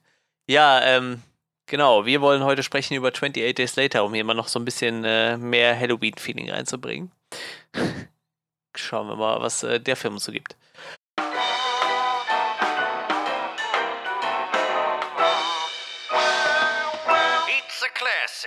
Ähm, ja, ich gehe davon aus, du hast den vorher noch nicht gesehen, ne? Du hast ja, glaube ich, auch eben schon mal nee, erwähnt. Noch nicht gesehen. Ich habe den Film verdammt oft gesehen. ich glaube, es ist auch so der erste Film mit Killian Murphy, den ich gesehen habe, wenn ich mich recht erinnere. Den habe ich sogar, glaube ich, noch vor Batman Begins gesehen. Ähm, tatsächlich hatte ich das aber über die Jahre auch schon wieder vergessen, dass er da mitspielt. So. Weil ich meine, das ist ja da noch sehr, sehr jung. Ähm, auch ne, Naomi Harris hatte ich auch schon wieder total vergessen, dass die, dass die, die weibliche Hauptrolle irgendwie. Mm, ich wusste halt von Cillian Murphy, aber ich war sehr überrascht, als ich Naomi Harris und gerade auch ja, Christopher ja, Eccleston ja, gesehen habe. So, so Leute, die mit ganz anderen Sachen nachher viel erfolgreicher waren, irgendwie haben dann da irgendwie. Wo ich, ich glaube, Christopher Eccleston war da ja auch schon, schon ewig Schauspieler gefühlt, ne? Ich, mein, ja, ja, na klar. Und gerade in so britischen Sachen. Cillian also. Murphy war da, ich glaube, 26, der war da noch relativ jung, ne? Ja, ähm, wie gesagt, ich habe den jetzt auch schon ewig nicht mehr gesehen und, und äh, habe dann aber wieder gemerkt, wie verdammt gut ich den Film eigentlich finde. So, boah, Alter, die ersten Szenen, die hauen mich immer schon so um, wenn er da alleine durch London läuft und einfach nur die ganze Zeit Hallo ruft. Ich finde das total episch. Äh, ja, aber viel interessanter ist ja natürlich nicht mein Ersteindruck, sondern äh, ich habe den Film ja nur vorgeschlagen, sondern deiner, weil du den ja noch gar nicht gesehen hattest. Ja, ich, äh, also 28 Days Later ist halt so ein Film, der sehr dem geht halt so ein Ruf voraus, ja. ne? Also, ich meine, selbst als jemand, der nicht viele, also weder viele Horrorfilme oder massiv Horrorfilme noch viele Zombiefilme gesehen habe. Ich könnte wahrscheinlich, weiß gar nicht, ob ich dir so viele Zombiefilme sagen könnte, die ich gesehen habe. Also wahrscheinlich Shaun of the Dead ist ja. noch so das bekannteste für mich. Und das ist eigentlich schon immer so eine abschließende Parodie, habe ich das Gefühl, des Genres. Oder so eine Hommage und Parodie irgendwie zugleichermaßen. Also, und selbst ich wusste halt, 28 Days Later ist so bekannt als der Film, der so ein bisschen frisches, äh, pun intended, Blut irgendwie in dieses Genre gebracht hat mit so und bekannt ist für yeah, die schnellen genau. Zombies und so und, und solche Sachen. Und auch die, diese ganz markanten Clips von äh, Killian Murphy im, im, im Kittel, der dann da so durch die leeren Straßen von London geht und so, solche Sachen, das, das kannte ich dann irgendwie alles. Ähm, aber ansonsten hatte ich jetzt keiner großen Erwartung daran. Einfach nur, dass das dem ganzen großer Ruf vorausgeht als so einer dieser größeren Sachen. Mir war, ich hatte noch im Kopf, irgendeiner dieser bekannten oder mittlerweile auch sehr prestigeträchtigen Regisseure hatte das Ding gemacht und dann musste ich aber nachgucken, ja. es war halt Danny Boyle, ähm, von dem ich aber auch viele Sachen mag, die er gemacht hat, muss ich sagen. Ähm, ja, und dann war ich, war ich jetzt tatsächlich dann gestern Abend, also ich ich war eigentlich gar nicht so sehr in der Stimmung von Horrorfilmen, aber ich war dann doch irgendwie gespannt, als ich nach Hause kam, auf so ein, doch jetzt mich irgendwie interessiert, was 28 Days Later so zu bieten hat, wo der Film so hingeht. Und ähm, ja, also ich, was soll ich sagen, als jemand, der halt einfach nicht so viel damit zu tun hat, war ich doch sehr angetan davon. Also ich hatte das Gefühl, dass viele der Klischees, die ich im Kopf habe, die, die einfach so mit diesen mhm. Zombie-Sachen einhergehen, glaube ich, ähm, der Film so ein bisschen entweder umschifft hat, oder aber auf eine sehr interessante Art und Weise umgesetzt hat, sodass ich nie das Gefühl hatte, so die übliche erwartbare Kost vorgesetzt zu bekommen. Ähm, sondern das Ganze irgendwie doch ein sehr eigenen, eigenes Feeling hatte. Plus, ich konnte viele der Figuren auch einfach ernst nehmen. Ich hatte das Gefühl, dass der Film. Ich hatte tatsächlich auch so ein bisschen in Erinnerung oder mir war so, als ob ich mal irgendwo mitgenommen hatte, dass der Film auch sehr, sehr gory und grafisch sein sollte. Und er hat definitiv so seine Momente, aber ich ja, habe auch schon Schlimmeres Fall, ja. gesehen, meine ich. Und das war halt so, wo ich dann gemerkt habe, der Film hat auch, also ganz offensichtlich, wie man es beim, beim Schauen jetzt merkt, so, er hat ganz offensichtlich kein so hohes Budget gehabt. Vieles davon wirkt auch gerade mit heutiger Auflösung und so weiter ein bisschen veraltet, aber es macht auch irgendwie so ein bisschen den Charme des Ganzen aus, habe ich das Gefühl. Ähm, aber diese Zombie-Momente sind halt schon so ein bisschen gut platziert und dazwischen ist dann einfach ganz viel mhm. Charakterarbeit, wo man also ich meine, ich weiß nicht, ich würde jetzt nicht sagen, dass der Film halt unfassbar tiefe Charaktere hat oder so, aber sie sind halt tief genug, dass ich sie ernst nehmen kann und eben mit ihnen mitempfinden kann. Mit den meisten, sagen wir mal. Und ähm, dadurch, dadurch fällt, äh, steigt halt diese emotionale Fallhöhe für die ganzen Szenen, die dann kommen mit den Zombies. Und viele davon sind auch sag ich mal, recht simpel gemacht, aber so effektiv, das, was, was soll man da auch gegen sagen? Also ich meine, keine Ahnung, also ich, ich kam aus dem Film und dachte so, es, es gab schon, schon Momente, wo ich sagen würde, ja, das, weiß ich nicht, ist vielleicht der Zeit geschuldet oder so, aber es hat mich jetzt vielleicht einige, ein paar Sachen haben mich nicht so erreicht oder mich ein bisschen vor den Kopf gestoßen. Aber im Großen und Ganzen war ich echt für fast zwei Stunden, die der Film hat oder so, ja, ich glaube ja, genau. 110 Minuten oder so, ähm, bin ich halt ziemlich, also habe ich mich wirklich gepackt und involviert gefühlt. Und ähm, ich kann halt sehr gut nachvollziehen oder es macht für mich Sinn, wenn ich mir vorstelle, dass das Ding halt damals, als es rauskam, so ein bisschen das Genre aufgerüttelt hat und dann so eine, ja, so eine bisschen andere Richtung wahrscheinlich getrieben hat. äh, Mit so einem, das kann man auch daraus machen. Ähm, denn, wie gesagt, ich, ich kenne nicht viele Horrorfilme aber, oder nicht viele Zombiefilme, aber die meisten gehen so einher mit diesen typischen Klischees. Wie gesagt, ich finde, Shaun of the Dead hat das so im Endeffekt perfektioniert, was da passiert. Und diese ganzen Rollen, die dann so auftauchen zwischen diesen Figuren, so alle aufgenommen und irgendwie einzelnen Figuren gegeben und der eine, der gebissen wird und das verheimlicht und solche Geschichten, alles, was da so passiert. Und der Film hat vieles davon nicht gemacht oder eben so gemacht, dass ich das gar nicht so sehr gemerkt habe, wie er es gemacht hat. Und das hat mich sehr überrascht und, und äh, gepackt. Und deshalb, also ich fand das war wirklich ein sehr guter Ja, Film. man muss auch sagen, dieses äh, schnelle Zombie-Ding war ja auch eigentlich nie so ein Thema, ne? Meistens sind ja Zombies eher so bei Walking, Walking Dead-mäßig, ne? Dass sie meistens eher sehr langsam sind. Ja. Vielleicht mal gerade so, einen- so einen Satz nach vorne machen und ich glaube, das hat sich ja echt über die Jahre so bewährt. Ich, ich glaube, so der Urvater von der Zombie-Film ist ja irgendwie so äh, George Romero irgendwie. Der, das, ja- der hat das ja quasi Ja, ja, geprägt, ne? diese langsamen Zombies und und ich muss halt sagen, das war halt so, dass mich zum Beispiel bei Walking Dead halt irgendwann halt tierisch gelangweilt hat. Du hast halt irgendwie so nachher das Gefühl, die Zombies sind halt gar keine Gefahr mehr, ne? Und äh, ja. das hier ist so ein Film, den guckst du und denkst dir so, also ich wäre da echt schnell gefickt gewesen. So. Ja, ja, ja, also diese Zombies sind halt nicht, nicht nur der Geschwindigkeit halber, Ja. ich meine, das ist schon, macht es schon unfassbar viel mehr ähm, gefährlicher irgendwie. Aber allein die Aufmachung, die du siehst und diese Art und Weise, wie es auch sehr grafisch gezeigt wird, dass sie irgendwie Blut spucken und das Ganze und wie schnell du dich infizieren kannst und so, das macht es halt schon unglaublich, unglaublich gefährlich. Also die haben halt echt viel Effekt und die, die Designs Ja. sind auch sehr, sehr gut davon, finde ich. Also die Make-ups und so, sehr einzigartig und, und wirklich Äh, ist halt interessant, dass sie sich so ein bisschen die, die Tollwut als, als äh, Vorlage genommen haben, so, ne? Ja. F- Fand ich halt ganz nett. Ich meine, äh, so eine Tollwut-Epidemie brauchen wir nicht drauf hoffen. Äh, ich glaube, Tollwut hat irgendwie eine Inkubationszeit von mehreren Wochen. Hier sind es ja eher so mehrere Sekunden so. Wäre eher so eine Ja, mutierte ja. Version von, von Tollwut dann wahrscheinlich, aber äh, ja, ich, ich fand es halt auch sehr äh, erfrischend, als ich ihn damals gesehen habe, auf jeden Fall. Und wie gesagt, be beängstigende Zombies irgendwie im, Vergleich zu dem, was man so kannte. Ich, ich weiß, ich habe mir irgendwann vor ein paar Jahren mal hier Night of the Living Dead gekauft, was ja so mithin als der erste Zombie-Film gilt. Und äh, ja, die Zombies sind halt selten bedrohlich. Meistens macht es halt irgendwie die Masse oder so, ein- so ein, so ein Spontanmoment, ne? Aber hier ist ja wirklich so, selbst wenn du Mhm. die Zombies halt früh genug siehst, bist halt, wenn du Pech hast, trotzdem im Arsch. So. Also ich mit meiner Kondition wäre da schon ziemlich schnell weg gewesen, glaube ich. Vor allem, weil die Ja. Zombies ja einfach auch keine Pause kennen, so, ne? es macht halt Sinn im Kontext des Films, dass du halt das Gefühl bekommst von, ja, nach 28 Tagen ist da wirklich einfach die Ja, eher richtig. Sense. ja. So. Also das ist halt, das ist ja, also gerade diese interessante Prämisse daran, ne, dass er da aufwacht und äh, mitten in dieser Apokalypse, beziehungsweise ja eigentlich schon Postapokalypse, Ja. denn so schnell ist es gegangen und niemand konnte irgendwie eingreifen.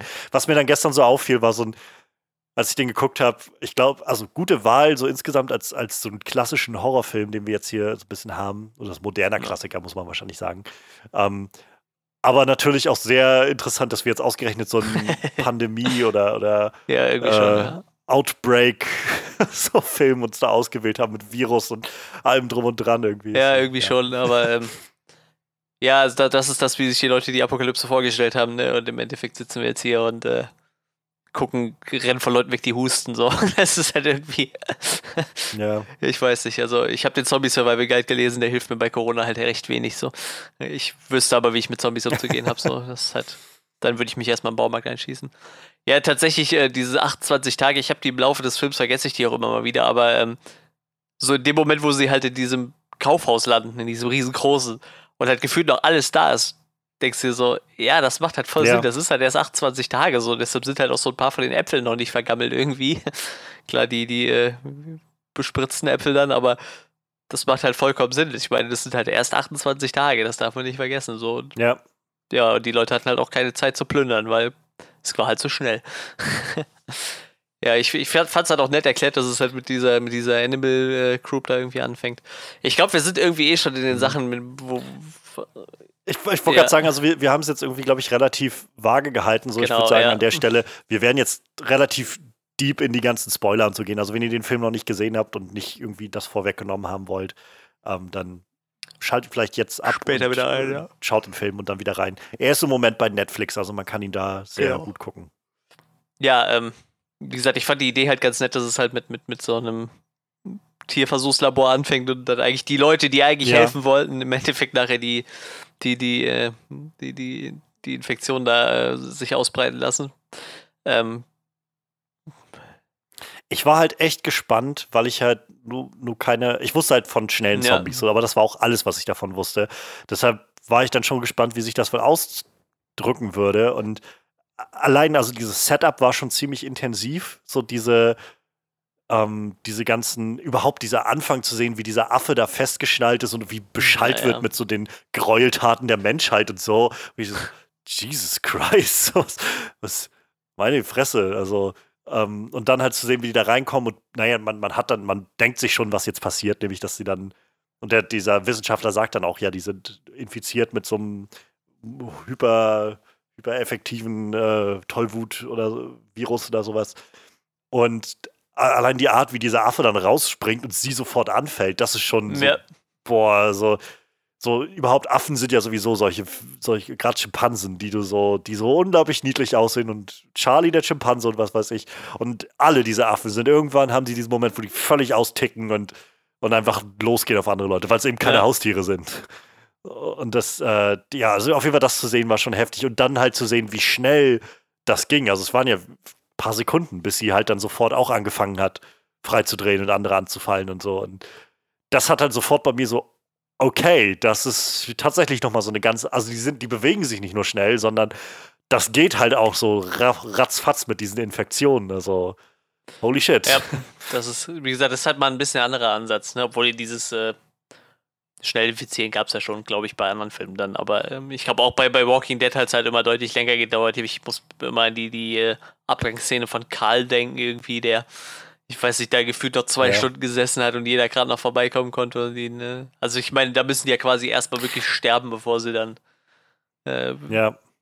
Ja, das ist ja das, das Ding, ne? Also ich meine, dieser, dieser ganze Trope um den, denjenigen, der gebissen wurde aus der Gruppe, das, der, den gibt es ja, ja eigentlich so häufig. Also so häufig ist immer irgendeiner gebissen und wahrscheinlich noch der, der am Anfang sagt, so von wegen, sobald jemand gebissen wird, ne, dann äh, dann wird's, dann, dann muss er sofort raus und wir müssen ihn umbringen oder sowas. Und dann ist derjenige nachher, der gebissen wird und dann so sagt, nein, das ist alles nicht so schlimm und so. Und ähm, der Film hier, es gibt halt einen Moment nachher mit dem am Anfang, ich glaube, Mark heißt er oder so, dieser, der mit, äh, mit Selina am Anfang unterwegs ja, ist, ja, ja, wo es einen kurzen Moment in diese Richtung geht und dann aber auch relativ schnell klar gemacht wird, dafür ist keine Zeit. So, da, hier, da, diesen Trope wird es hier nicht geben von irgendjemandem, der dann nachher kommt und sagt, ich, es tut mir leid, ich wurde schon gebissen oder ja, sowas genau, vor zwei ja, Stunden ja. und jetzt gibt es keinen Aufhalt mehr, sondern ja, wenn du halt irgendwie so wie Brandon Gleason, wo ich auch überrascht war, dass der in diesem Film dabei war. Ähm, ich habe den auch, glaube ich, noch nie mit so einem mit so einem schönen englischen Akzent gehört, Brandon Gleason. Ähm, auf jeden Fall, als der dann, als dem irgendwie dieser Tropfen Blut ins Auge ist und dann irgendwie relativ schnell klar wurde, ja, das, das war's jetzt.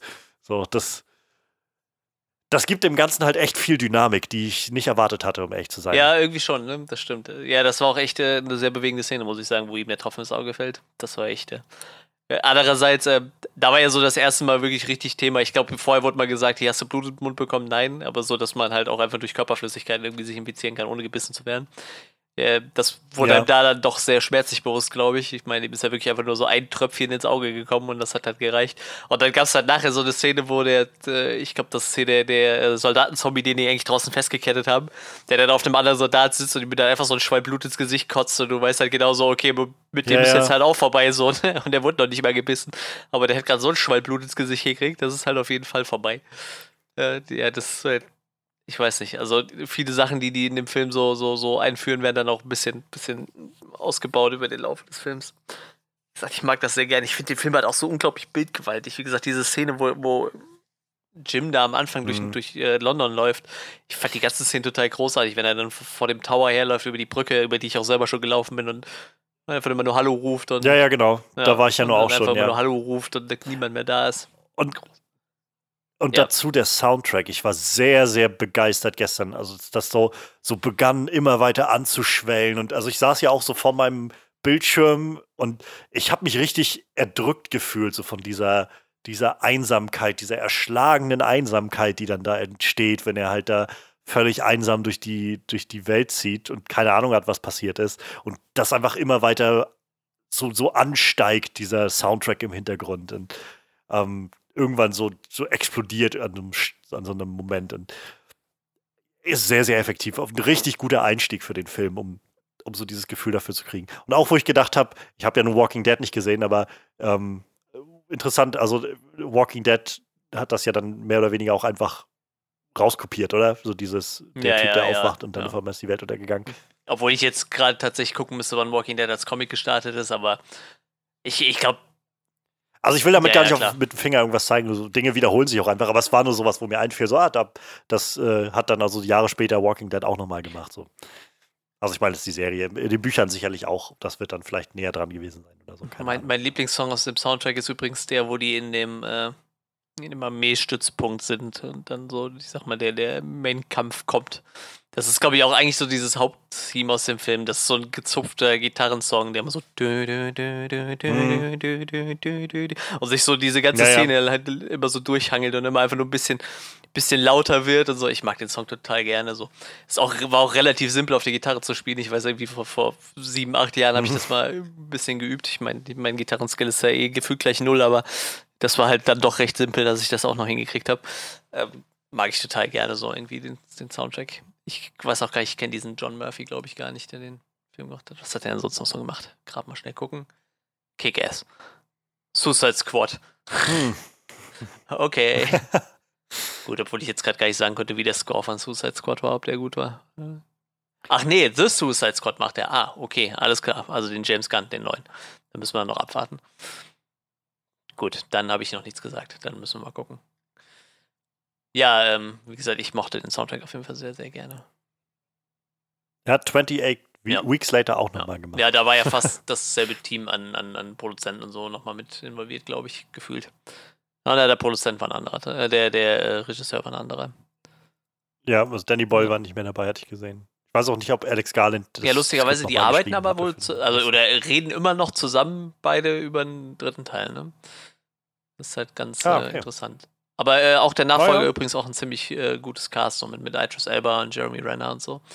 Ähm, Ja, hätte ich, hätte ich nachher auch, glaube ich, nochmal gefragt, so wie der Nach ne, Nachfolger dann so ist. ja, Können wir ja vielleicht genau. gegen Ende dann nochmal drüber sprechen, so wenn wir mit dem Film durch sind. So. Ähm, ja, also der Einstieg ist halt sehr, sehr gewaltig so und, und Killian Ja. Murphy ist auch einfach sehr gut. Ich glaube, das ist so eine der ersten Male, dass ich Killian Murphy so wirklich als Hauptfigur erlebe, irgendwie in dem Film. Ansonsten habe ich ihn, glaube ich, in den meisten Sachen Ja, immer eher stimmt, als ja. Nebenfigur so, so gesehen irgendwo.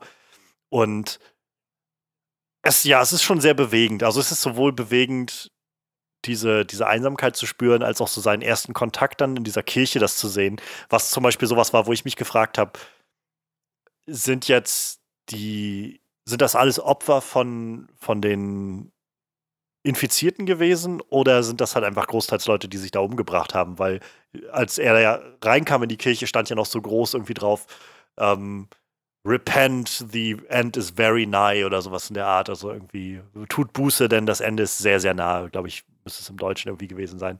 Wurde da so an die Ja. Wand gesprayt oder so. Wo ich jetzt mal irgendwie auch mir gut vorstellen könnte, dass das so einfach so ein, so ein Selbstmordkult dann war, der dann gesagt hat, okay, ja, wir, wir bringen es jetzt zu Ende hier und bringen Ja, jetzt das, einfach das, um. das, ich glaube, dasselbe ist ja auch quasi mit seinen Eltern passiert, ne? Also, die haben sich ja, glaube ich, auch das selber das Leben genommen und ich Ja, glaube, ja. das wird halt. Oh, das war so, eine tra so ein tragischer Moment. Und ich war so froh, dass der Film das nicht ausgespielt hat mit einem und plötzlich bewegt sich einer Ja, ja, davon und ist genau, wieder ja. und, und ist jetzt irgendwie. Weil ich hatte es fast erwartet, dass ich glaube, in einem schlechteren Film hätte ich sowas, Ja, wahrscheinlich. wäre sowas passiert. Aber dieser Film lässt dem so viel Raum auch irgendwie an dem Moment. Auch noch, dass er das Bild mitnimmt und, in, und dann hinten drauf steht, so, ähm, mhm. lieber Jim, wir, wir haben uns entschieden, dich schlafen zu lassen. So, jetzt schlafen wir auch und hoffentlich ja, schläfst du auch weiter und dann sehen wir uns wieder so ungefähr. Und das war so, also so, so pointiert irgendwie. Es war so wenig, aber genau Treffer ins Herz irgendwie an der Stelle. Wieder, so ich habe das Gefühl, sowas habe ich in solchen Zombie-Filmen noch nicht erlebt, in den paar, die ich gesehen habe, dass man solche Figuren so so emotional auch aufzieht und so ernst nimmt mit dieser Thematik irgendwie und dem Ganzen. Ja. Also ich konnte das halt echt super gut abkaufen und ich habe mich, ja, ich habe mich echt bewegt gefühlt davon. Ja, das auf jeden Fall. Ähm, wie gesagt, und ich glaube, auch weil der Film sich halt wirklich nur auf, auf, auf so eine kleine Gruppe konzentriert eigentlich, ne, da kannst du das halt auch gut machen. So. Ja. Ich, ich sag mal, ich nehme das jetzt schon mal weg. Also viele von den, von den, von den äh, Soldaten nachher sind halt relativ dünn so, aber ich meine, auf denen liegt halt auch der Fokus eigentlich nicht, ne? Also. Aber selbst da habe ich das Gefühl, also ja, sie sind sehr dünn, aber ich, ja, ich glaube, genau, der Rahmen ja, ist gut genug gesteckt, dass ich sie halt genau deswegen kaufen kann, weil sie so gemacht sind. Also, ja, es ist ich finde, er macht halt viel mehr Figurenarbeit, als ich es erwartet hatte, sag ich mal. Weil ich halt eben eigentlich eher erwartet hatte, dass man so diese klischeehaften Rollen vielleicht wiederfindet. Und irgendwo sind sie sicher da, aber nicht so dick aufgetragen oder so ausgespielt, wie man sie sonst erwartet. Also, wie gesagt, allein, dass diese Nummer mit dem Typen, der gebissen wird oder so, relativ schnell aussortiert wird mit diesem Mark am Anfang, was ich auch nicht habe kommen sehen, dass der jetzt drauf geht an der Stelle. So, das, manchmal hat man ja so gleich ja, das Gefühl genau. von, ja, der das ist so der, der drauf geht, so ungefähr. Aber das hatte ich halt da absolut nicht. So, das war halt schon überraschend für mich an der Stelle, als und auch halt, wie der Film klargemacht hat, wie konsequenzlos das Ganze oder wie, wie, ähm, wie konsequent das umgesetzt wird und, und wie erbarmungslos dann vorgegangen wird, weil sie halt wieder so die 10 Sekunden oder sowas meinte sie, du hast 10 bis 20 Sekunden, ansonsten hast du keine Chance mehr oder so.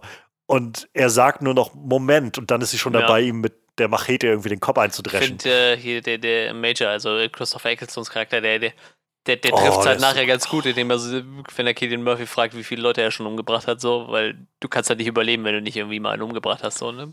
Und ja, ja ähm, das passt dann ganz gut zu der Szene, wo der Mark dann gebissen wird, ne? Ich meine, nützt halt nichts. Da muss man halt schnell ja. sein.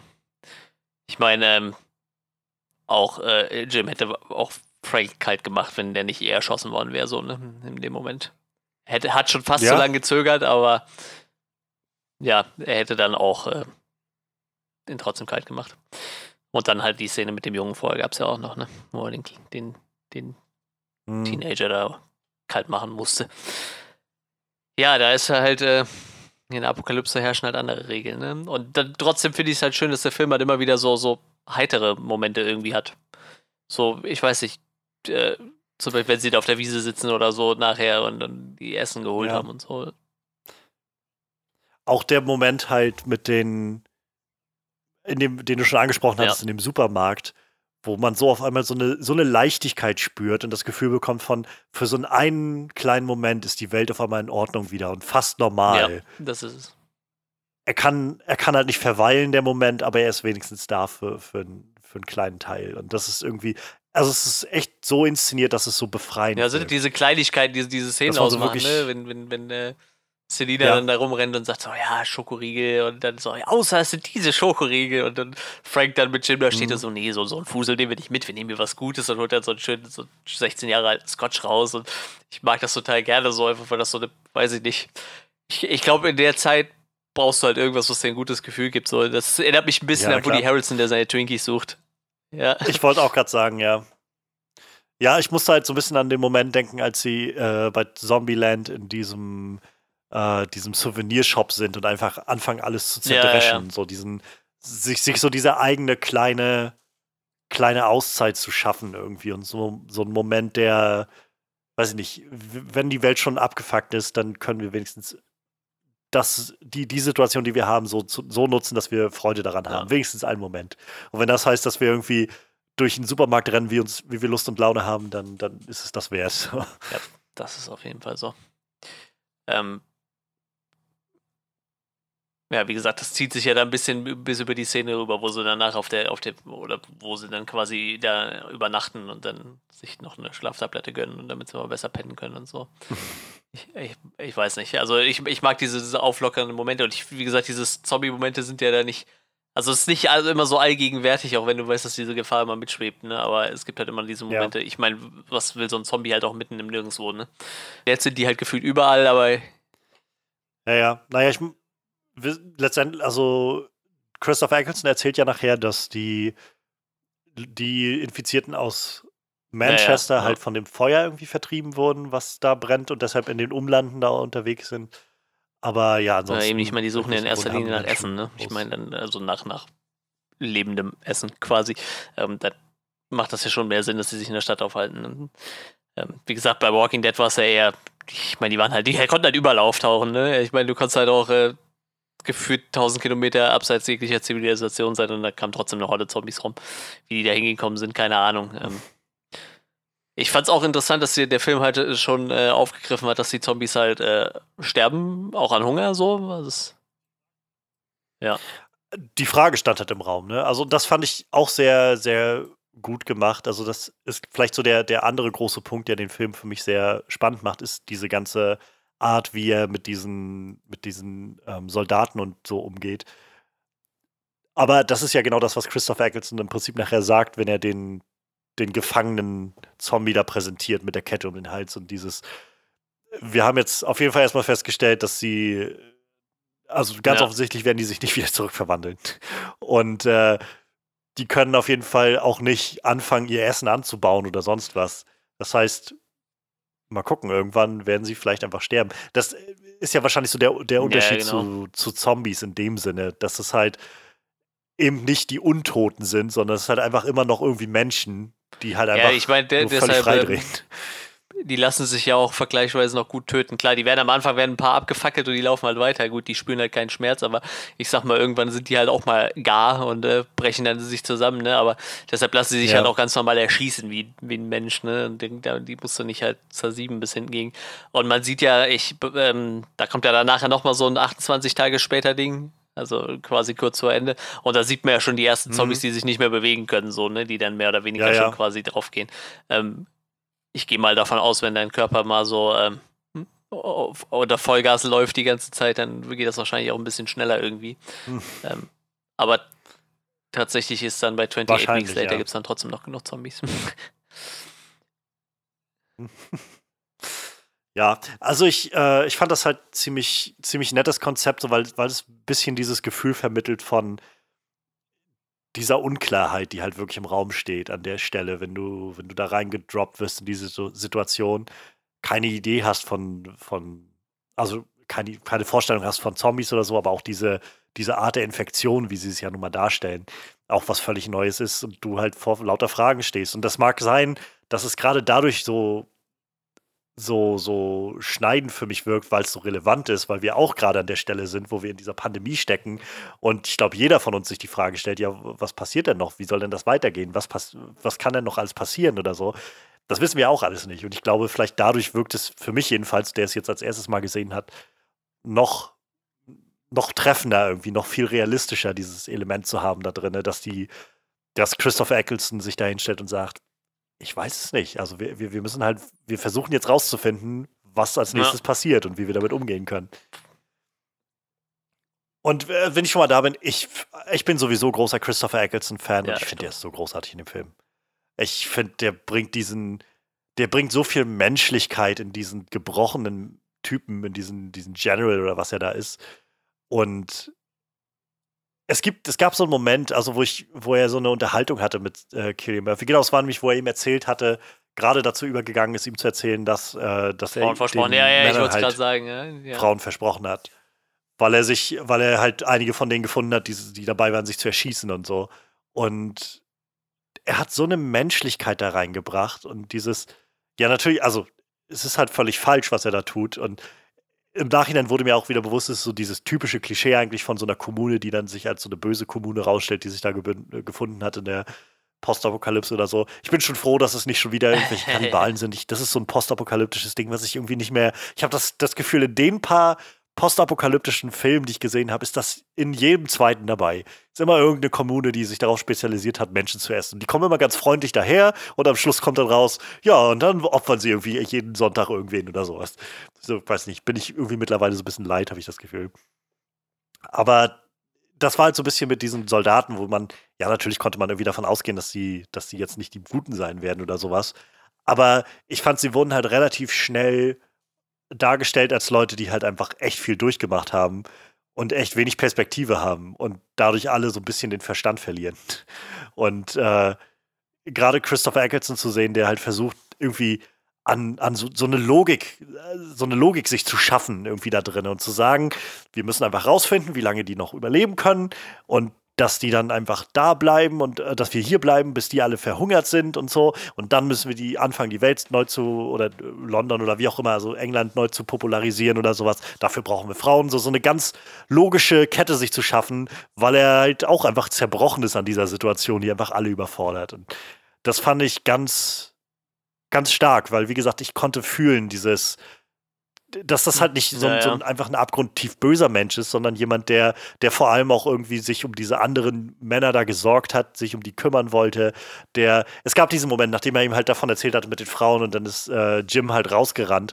Und dann hielt die Kamera einfach so einen Moment auf Christopher Ecclestons Gesicht und du hast so gesehen, wie dieser, wie so ein Schmerz irgendwie in sein Gesicht kam und du so gemerkt hast, irgendwie so, äh, so, so ein bisschen die Frage, wie, ja. wie konnten wir hier landen, irgendwie so ein bisschen, äh, glaube ich, da in sein Gesicht trat. Und das fand ich einfach sehr bewegend. Und Christopher Eccleston, ich, ich kann es nur noch mal sagen, ich finde ihn einfach so toll als Schauspieler. Und es hat mich sehr gefreut, ihn hier in so einer Rolle zu sehen. Ich habe den tatsächlich auf dem Schirm gehabt, glaube ich, so richtig bei, bei äh, Doc, Doctor Who war es, ne? Die erste Staffel von den neuen. Ja, ja, genau, der war. Was ja auch in dem Zeitrahmen so ein bisschen fällt. Also ich glaube, die erste kam dann 2005 raus, dann muss er ja. halt so 2002 kam der jetzt. So in den Jahren, glaube ich, noch mal so ein bisschen rate ich jetzt mal so ein bisschen so einen Push gehabt haben da in, in Großbritannien, wo er dann vielleicht dann ja, zu Dr. Who dann übergegangen ist. Aber wie gesagt, da kann ich ihn dann äh, tatsächlich auch noch her. Ähm, ja, wo waren wir stehen geblieben? Achso, bei Christopher Eggleston waren wir stehen geblieben. Äh, die Soldaten, ja, ich weiß nicht, wie, wie findest du denn diese ganze Soldatenwelt da gemacht? Als jemand, der halt das Genre, glaube ich, ein bisschen besser kennt, so ist das also für mich wirkt es halt schon so, dass ich das Gefühl hatte, dass das ist so ein bisschen außergewöhnlicher, wie die da, also so ein bisschen menschlicher halt alle dargestellt wurden. Ich hatte halt nie so sehr das Gefühl von, das sind jetzt einfach nur so die klischeehaften Bösen, sondern das sind halt einfach auch Überlebende dieser Situation, die halt an der, auf eine andere Art und Weise daran zerbrochen sind. Und äh, ich weiß nicht, es gibt ja diesen Moment, wo, wo sie beim Essen sitzen und Christopher Eccleston auch davon erzählt, irgendwie, dass er ähm, dass er irgendwie das Gefühl hat, so die Welt teilt sich irgendwie so dieses, die, die, wenn Menschen Menschen umbringen und eigentlich ist das ja immer noch so und oder schon wieder so, wenn jetzt hier Leute Leute umbringen und wir Leute umbringen und so. Und so ein bisschen wieder dieses, diese, versucht wird, das Ganze irgendwie greifbar zu machen, diese völlig, völlig überwältigende Situation. Ähm, ja, weiß ich nicht, fand ich, fand ich einfach so, habe ich so noch nicht gesehen oder auch erwartet, dass ich, dass, dass das kommt von diesen, in Anführungszeichen, Antagonisten. Ja, das, das, das stimmt schon, aber äh, ich habe halt irgendwie so im Hinterkopf schwingt ja halt immer mit, dass wir halt immer noch von 28 Tagen reden. So, ne? Dafür ist das dann doch schon ein bisschen so abgefahren, wie die ja. sich da schon entwickelt haben, so, ne, irgendwie. Ähm, ich, ich weiß nicht, also wie, ich finde, man vergisst das halt manchmal, ne, dass es wirklich nur 28 Tage sind. So.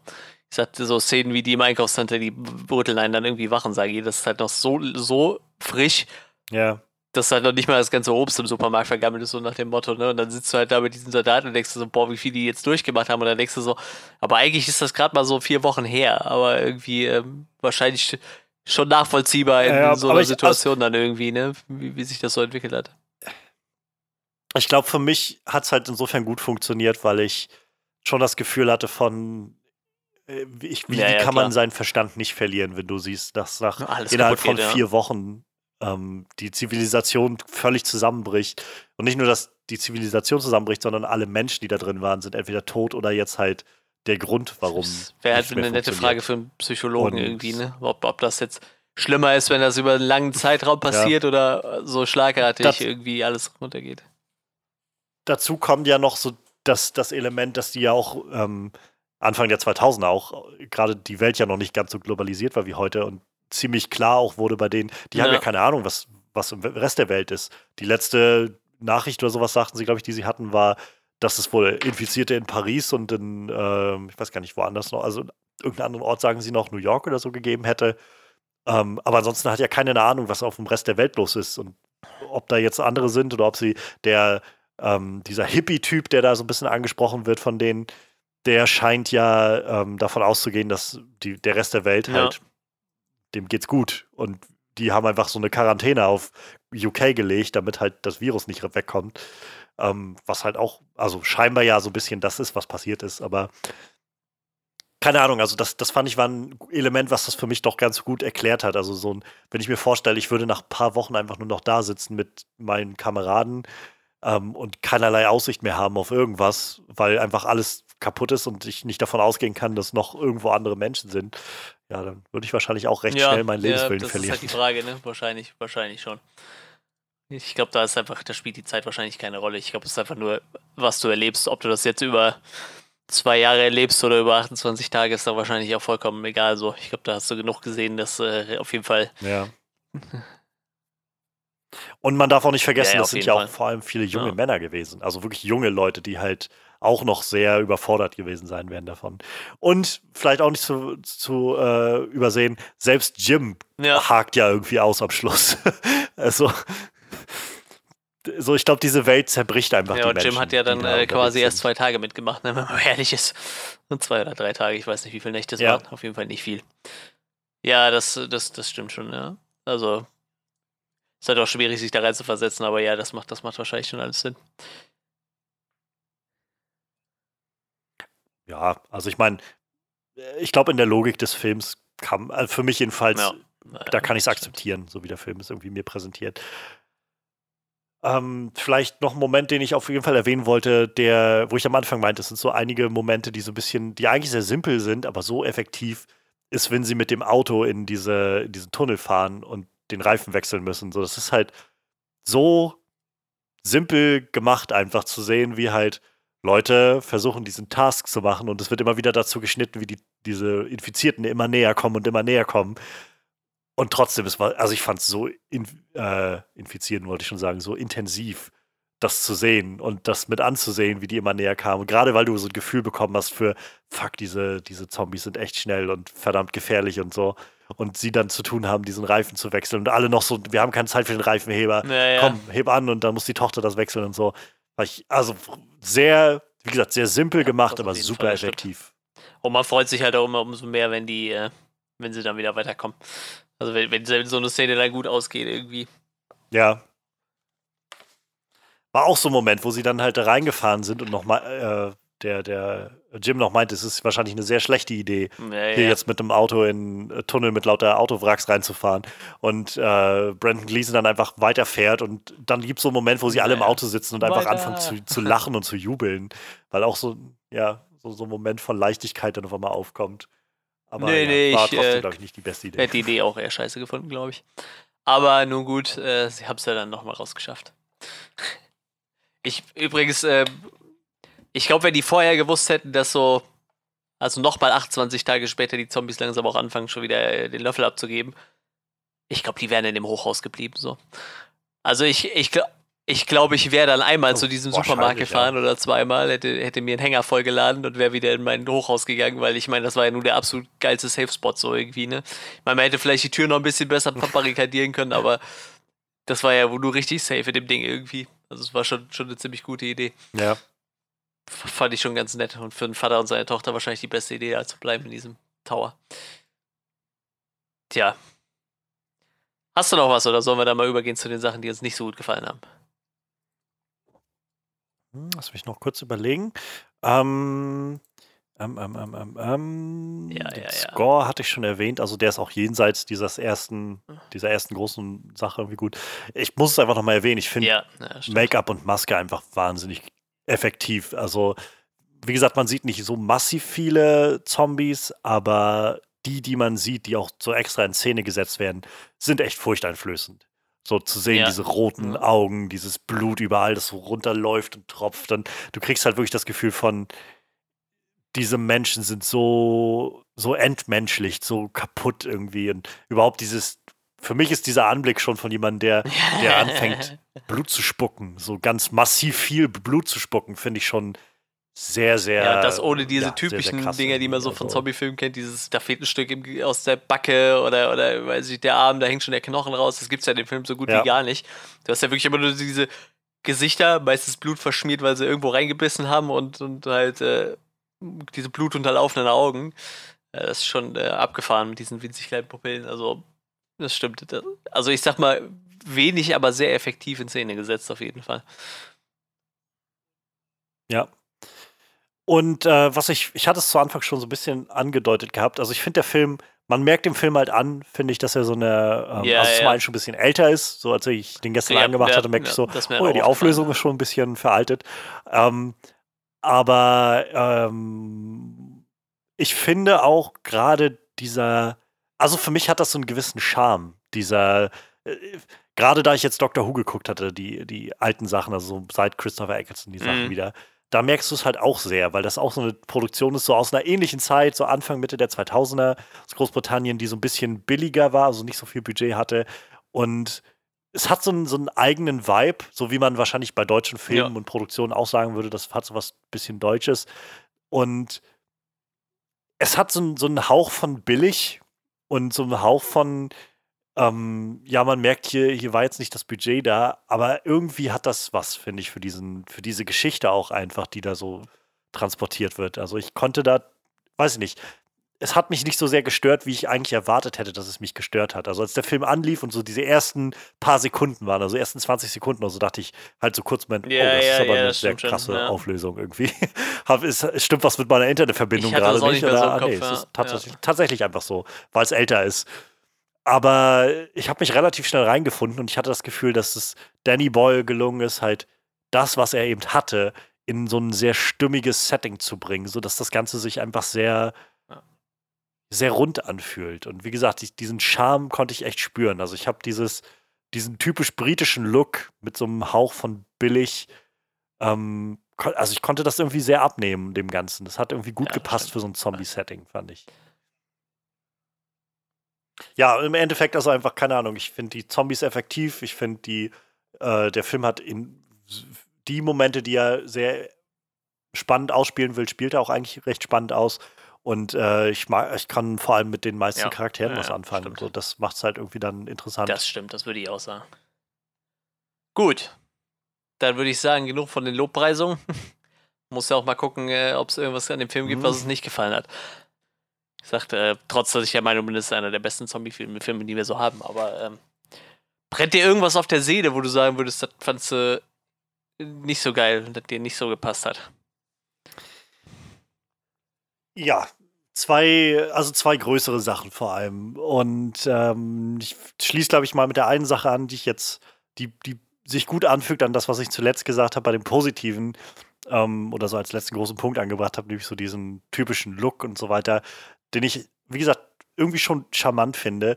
Aber es gibt dann doch ein Element, was, wo es spürbar wird, dass das Ganze wenig Budget hatte und ein bisschen Ja, anstrengend ja, wird und das ja, ist die okay. Shaky Cam. Denn ich finde, gegen Ende des Ganzen wird das ganz, also gibt es doch immer wieder viele Momente, wo viel kaschiert wird mit einfach Shaky Cam und das passt auch sehr gut in diese Zeit, so Anfang der 2000er. Ich weiß, die äh, Born-Trilogie hatte das auch sehr groß gemacht als so ein neues Action-Element, das ist viel mit Shaky Cam und nah dran und so. Ich finde es einfach häufig sehr, sehr ermüdend und gerade gegen Ende des Films war es dann, wo ich so, dann war es auch noch dunkel und so. Ich kann jetzt nur erahnen, dass hier gerade was Schreckliches passiert irgendwie. Und das ist manchmal gut, aber an dieser Stelle fühle ich mich auch einfach so ein bisschen an der Nase rumgeführt, weil, das, weil der Film mir ganz offensichtlich nur das Gefühl geben will, was gesehen zu haben, was ich aber eigentlich gar nicht gesehen das stimmt habe. Ja, ist wahrscheinlich wirklich eine gute Methode, um so ein bisschen äh, stellenweise davon abzulenken, wie dünn das Budget ist, ne? Ah, Ja, ja, auf jeden Fall. Ja. Ja, und es kann halt auch effektvoll sein, aber der Film macht das halt durchgehend. Und so am Anfang funktioniert es noch und irgendwann Ja, wird es aber ja, für mich so ein bisschen, Das stimmt schon. okay, es ist ein bisschen, bisschen much. Ähm, ja. Ansonsten, ähm, stimmt, zwei Sachen habe ich noch. Eine Sache, die ich auf jeden Fall sagen kann, die ich, ähm, die mir relativ schnell auffiel, wo ich äh, gehofft hatte, dass es sich noch bessert, aber es ist tatsächlich so geblieben. Ich finde, Megan Burns Ja. ist keine gute Schauspielerin. Die Tochter, ja. Das ist die Dame, die Hannah spielt, das Mädchen. Es gab so viele Momente, wo sie irgendwie was erwidert hat und ich dachte, holy shit, also ich meine, ich finde so generell fällt es immer auf, wenn Leute nicht gut schauspielern, so, aber das waren so Momente, wo ich wirklich das Gefühl hatte, dass das kann ich nicht mal übersehen oder in, das kann nicht mal durch, durch die Szenerie oder den Soundtrack oder so kaschiert werden. Das ist einfach für mein Empfinden kein, keine gute ja, Schauspielerin ja, genau, ist. Und ja, habe ich mal geguckt, die hat auch nur drei Filme oder so gemacht. Also die hat sich ganz offensichtlich nicht dieser, dieser Profession für lange gewidmet oder so. Ähm, also, kann, keine Ahnung. Also ich fand ich fand es nicht, nicht, einfach nicht gut geschauspielert. Und das hat halt auch dazu geführt, dass ich diese Figur von Hannah nicht sehr ernst nehmen oder für voll nehmen konnte oder auch wirklich Angst um sie hat oder irgendwas. Das war so. Ja, und vor allem, wenn du dann halt daneben da. dann hast, Killian Murphy, gut, der war da zwar noch sehr jung, aber ich meine, wir wissen ja alle, wie der sich entwickelt hat, so, ne? Den Naomi Harris genauso, und dann hast du halt ja, ja. Brandon Gleason, der da schon, glaube ich, ein gestandener Charakterdarsteller war, so, äh, ist halt schwierig dann, ne? Irgendwie, dann, wenn du dann eine Schauspielerin hast, die dann ja.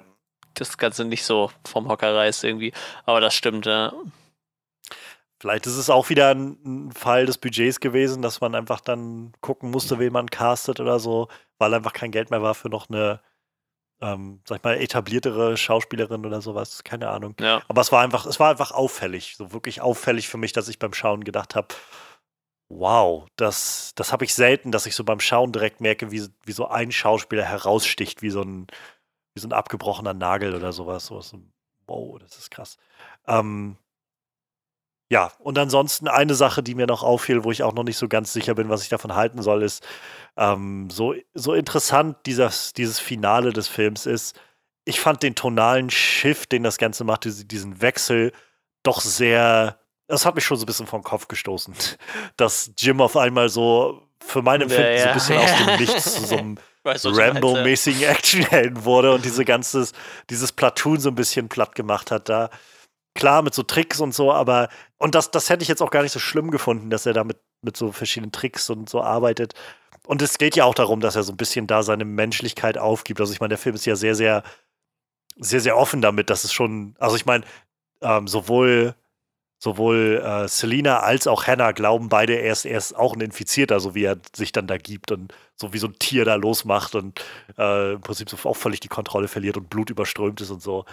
Aber nichtsdestotrotz finde ich halt, fand ich den Sprung so für mich kognitiv ein bisschen sehr krass zu sagen, dieser Typ, der eigentlich nur ein, ja, genau, ein ja. Fahrradkurier ist, glaube ich, und äh, dann halt irgendwie gerade in dieser Welt aufgewacht ist und vor allem auch noch sehr zögerlich war, dass der nicht nur völlig frei dreht, das hätte ich noch irgendwie be besser verkraften können, aber auch, dass er eben so, ja, so, ja, so fähig nicht, auf, auf, einmal ist, so dass er halt auf einmal über Mauern klettert und auf einmal die Geheimgänge in dem Haus kennt und so, so Sachen, wo ich so, wow, was passiert denn jetzt hier auf einmal? So, wo kann er das, weiß ich, das hätte ich halt in einem Rambo-Film erwartet oder so, dass er auf einmal so auf sich allein gestellt, so im Dunkeln umherhuscht und so und äh, mit einem Gewehr auf einmal sehr gezielt ist und solche Sachen und äh, keine Ahnung, hat mich einfach so ein bisschen vor den Kopf gestoßen. Das war nicht schlimm und nicht, nicht nicht so, dass es den Film ausgehebelt hätte, aber es war schon so, so ein kleiner Bruch beim Gucken, wo ich gemerkt habe, ja, wow, nee, was passiert denn dafür, jetzt? Dafür weiß man halt auch echt zu wenig über Jim so. Ne? Ich meine, kann ja sein, dass er irgendwas kann, aber das wird dann mir im Film halt auch gar nicht vermittelt. So. Das ist halt, wie du schon sagst, das ist halt einfach so ein Fahrradkurier, ne, der ja. irgendwie scheinbar noch irgendwie wahrscheinlich einen Unfall mit dem Fahrrad hatte oder so und deshalb sich den Kopf aufgestoßen hat irgendwie. Also, ich hätte jetzt auch äh, mit, mit keinem Moment gedacht, dass er so, so ein krasser Rambo ist und dann da so, so, so abgeht irgendwie. Nee, das, das stimmt schon. Ähm, aber äh, ja, vor, vor allem nach zwei Tagen dann irgendwie so, so vollkommen freidreht irgendwie, ne? Ich, ich hatte schon.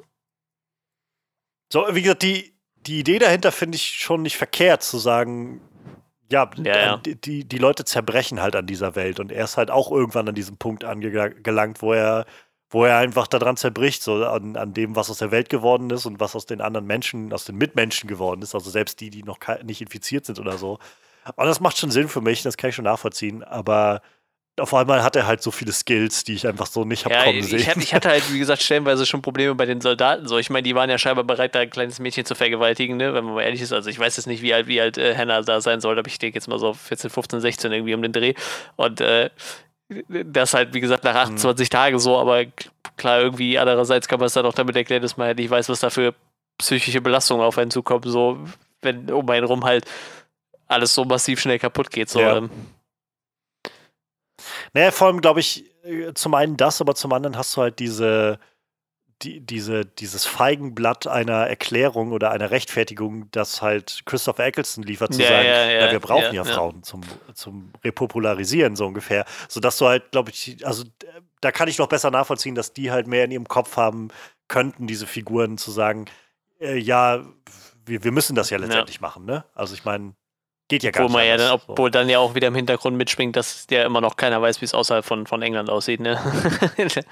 so, wir müssen die Welt ja, natürlich. wieder natürlich. bevölkern. Ja, nee, eigentlich ist halt nur England Platz, so. Der Rest dem geht's gut. Ich meine, der Vorteil ist halt, dass England eine Insel ist, ne? Aber irgendwer, irgendwer ist ja immer so dumm und versucht dann mit dem Schiff woanders hinzukommen und bringt die Scheiße dann mit, ne? Ich meine, man, man kennt es. Ja, so, so, so verbreiten sich meistens irgendwelche Krankheiten, weil irgendwer dämlich ist und äh, in Urlaub fährt und dann das wieder mit nach Hause bringt. Ich, äh, ich habe nichts gesagt. Ja. Nee, aber äh, ja, ist halt wahrscheinlich in dem Film dann genauso. Ähm, ich weiß nur nachher, äh, kurz mal den Bogen zu schlagen, bei, so bei 28 Weeks Later kommt halt auf jeden Fall noch die US-Armee mit dazu und dann hat das schon ein bisschen andere Ausmaße angenommen, so. Äh, außer nur, spielt zwar immer noch in, in England, aber Hm. ähm, da kriegt man dann auch ein bisschen was mit, was so außerhalb passiert. Ja.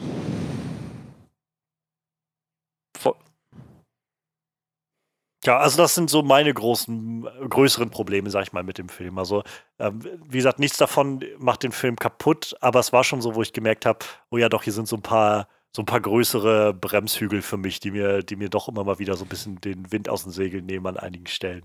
Ähm, so ist halt, wie gesagt, das ist jetzt nicht kein, kein neuer Lieblingsfilm für mich geworden oder so, ist, aber ich finde ihn ziemlich gut. Aber er ist eben gerade ob solcher Momente und solcher Schwächen, die dann immer mal so durchschimmern, so wo ich das gemerkt habe, ah, doch, hier war jetzt, hier wäre jetzt echt noch Raum gewesen, irgendwie was Ja, besser gut, zu machen. Ich meine, wie gesagt, perfekt ist der Film auf jeden Fall nicht. Aber wie gesagt, äh, ich, ich mag den halt als Zombie-Film sehr gerne, wie gesagt, weil er halt viel mit diesen gängigen Klischees bricht und sich da irgendwer schon ziemlich Gedanken gemacht hat. So. Ja, Ja. total. Hast du denn noch Sachen, die du irgendwie ähm, kritisieren würdest an Ja, wie Film gesagt, also für, für mich ist halt so dieser Plot mit den Soldaten halt stellenweise ein bisschen, ne? Ich finde halt ein paar von den Soldaten nicht sonderlich rund, aber Ja, gesagt, das, das sind halt auch alles so, so kleine Charaktere im Vergleich zu dem Hauptcast halt, ne? Und äh, ja, dass äh, Megan Burns äh, keine gute Schauspielerin ist, ist mir durchaus auch aufgefallen. Deshalb hat, haben wir die halt auch beide nicht bei den positiven Sachen erwähnt, im Gegensatz zu den drei anderen Schauspielern. Ähm, wie gesagt, äh, die sind nicht umsonst äh, nachher alle äh, relativ äh, weit aufgestiegen in, in, in der Gunst äh, der Regisseure und Produzenten. So, wie gesagt, Brent- Brandon Gleason war ja vorher schon irgendwie gestandener Schauspieler, aber ja, das, das äh, ist, ist, ein bisschen schade halt irgendwie, wenn du halt von vier Leuten so einen einzigen faulen Apfel dabei hast irgendwie, ne? Das, ist halt dann, das macht es halt schon ein bisschen kaputt irgendwie. Äh, nicht kaputt, aber es, es fällt halt, dann fällt es halt noch mehr auf, ne? Ich glaube, Ja, wenn du jetzt wirklich vier Laien da gehabt hättest, wäre das vielleicht gar nicht mal so ins Gewicht gefallen, aber so fällt es natürlich schon sehr auf. Ähm, wie gesagt, von, von den Soldaten kann ich, glaube ich, gefühlt gar keinen außer Christopher Eccleston äh, von den Schauspielern, aber da war es dann halt auch egal, weil das halt alles etwas dünnere Charaktere waren, sage ich mal, und halt auch, ich meine, die, die haben ja dann auch nicht so viel Screentime irgendwie wie, wie, wie Hannah und, und, und Jim und Selina dann.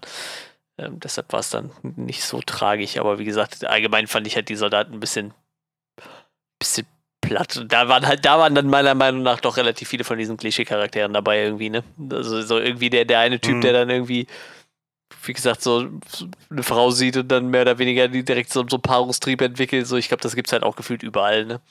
Aber Ja, ja. äh, wie gesagt, ich verzeihe dem Film halt auch echt ziemlich Ja, viel, weil ich den echt sehr hoch in meiner äh, schätze irgendwie.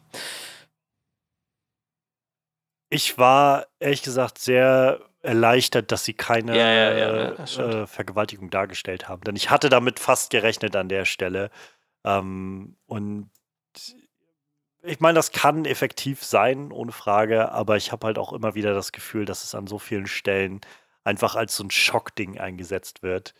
Und dann habe ich, weiß ich, dann stellt sich mir halt die Frage, wo der Wert darin liegt, wenn es nur darum geht, irgendwie zu schocken. Und deshalb. Aber das ist ja auch schon fast wieder dann so, ein- so ein Filmklischee, ne? Also meistens, bevor es zu sowas kommt, passiert dann irgendwas, äh, Ja, ja. was dann den Vergewaltiger davon abhält. So. Das ist halt irgendwie. Ja, wahrscheinlich auch eher Gott sei Dank. Ich, ich, ich habe einen Film von Gaspar Noir gesehen mit einer 15-Minuten-Vergewaltigungsszene, das hat mir halt dann auch gereicht, so, ne?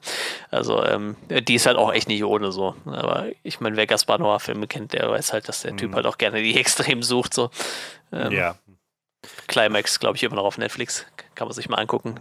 Der ist schon fast, äh, was sowas angeht, noch relativ harmlos, aber ich, ich wollte gerade sagen, ich habe bisher, ich habe nur Climax gesehen bisher und ich habe aber ganz viel gelesen, also so in Letterbox-Reviews, die ich in meinem in meiner Bubble da von Leuten habe, die auch äh, Climax hatten.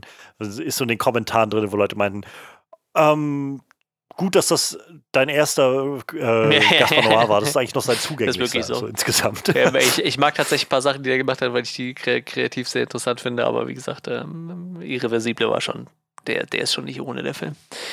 Äh, ja. Ja, keine Ahnung. Ich meine, ja. man kann das, wie gesagt, man kann es ja auch darstellen und äh, es, es, aber es ist halt für mich immer so ein bisschen die Frage, wo steckt dann der Mehrwert dahinter und äh, ist es dann das wert, einfach immer wieder die Frau als so ein Vergewaltigungsopfer irgendwie ich zu degradieren? Ähm, in, in Filmen wird das, also in Geschichten passiert das einfach so häufig.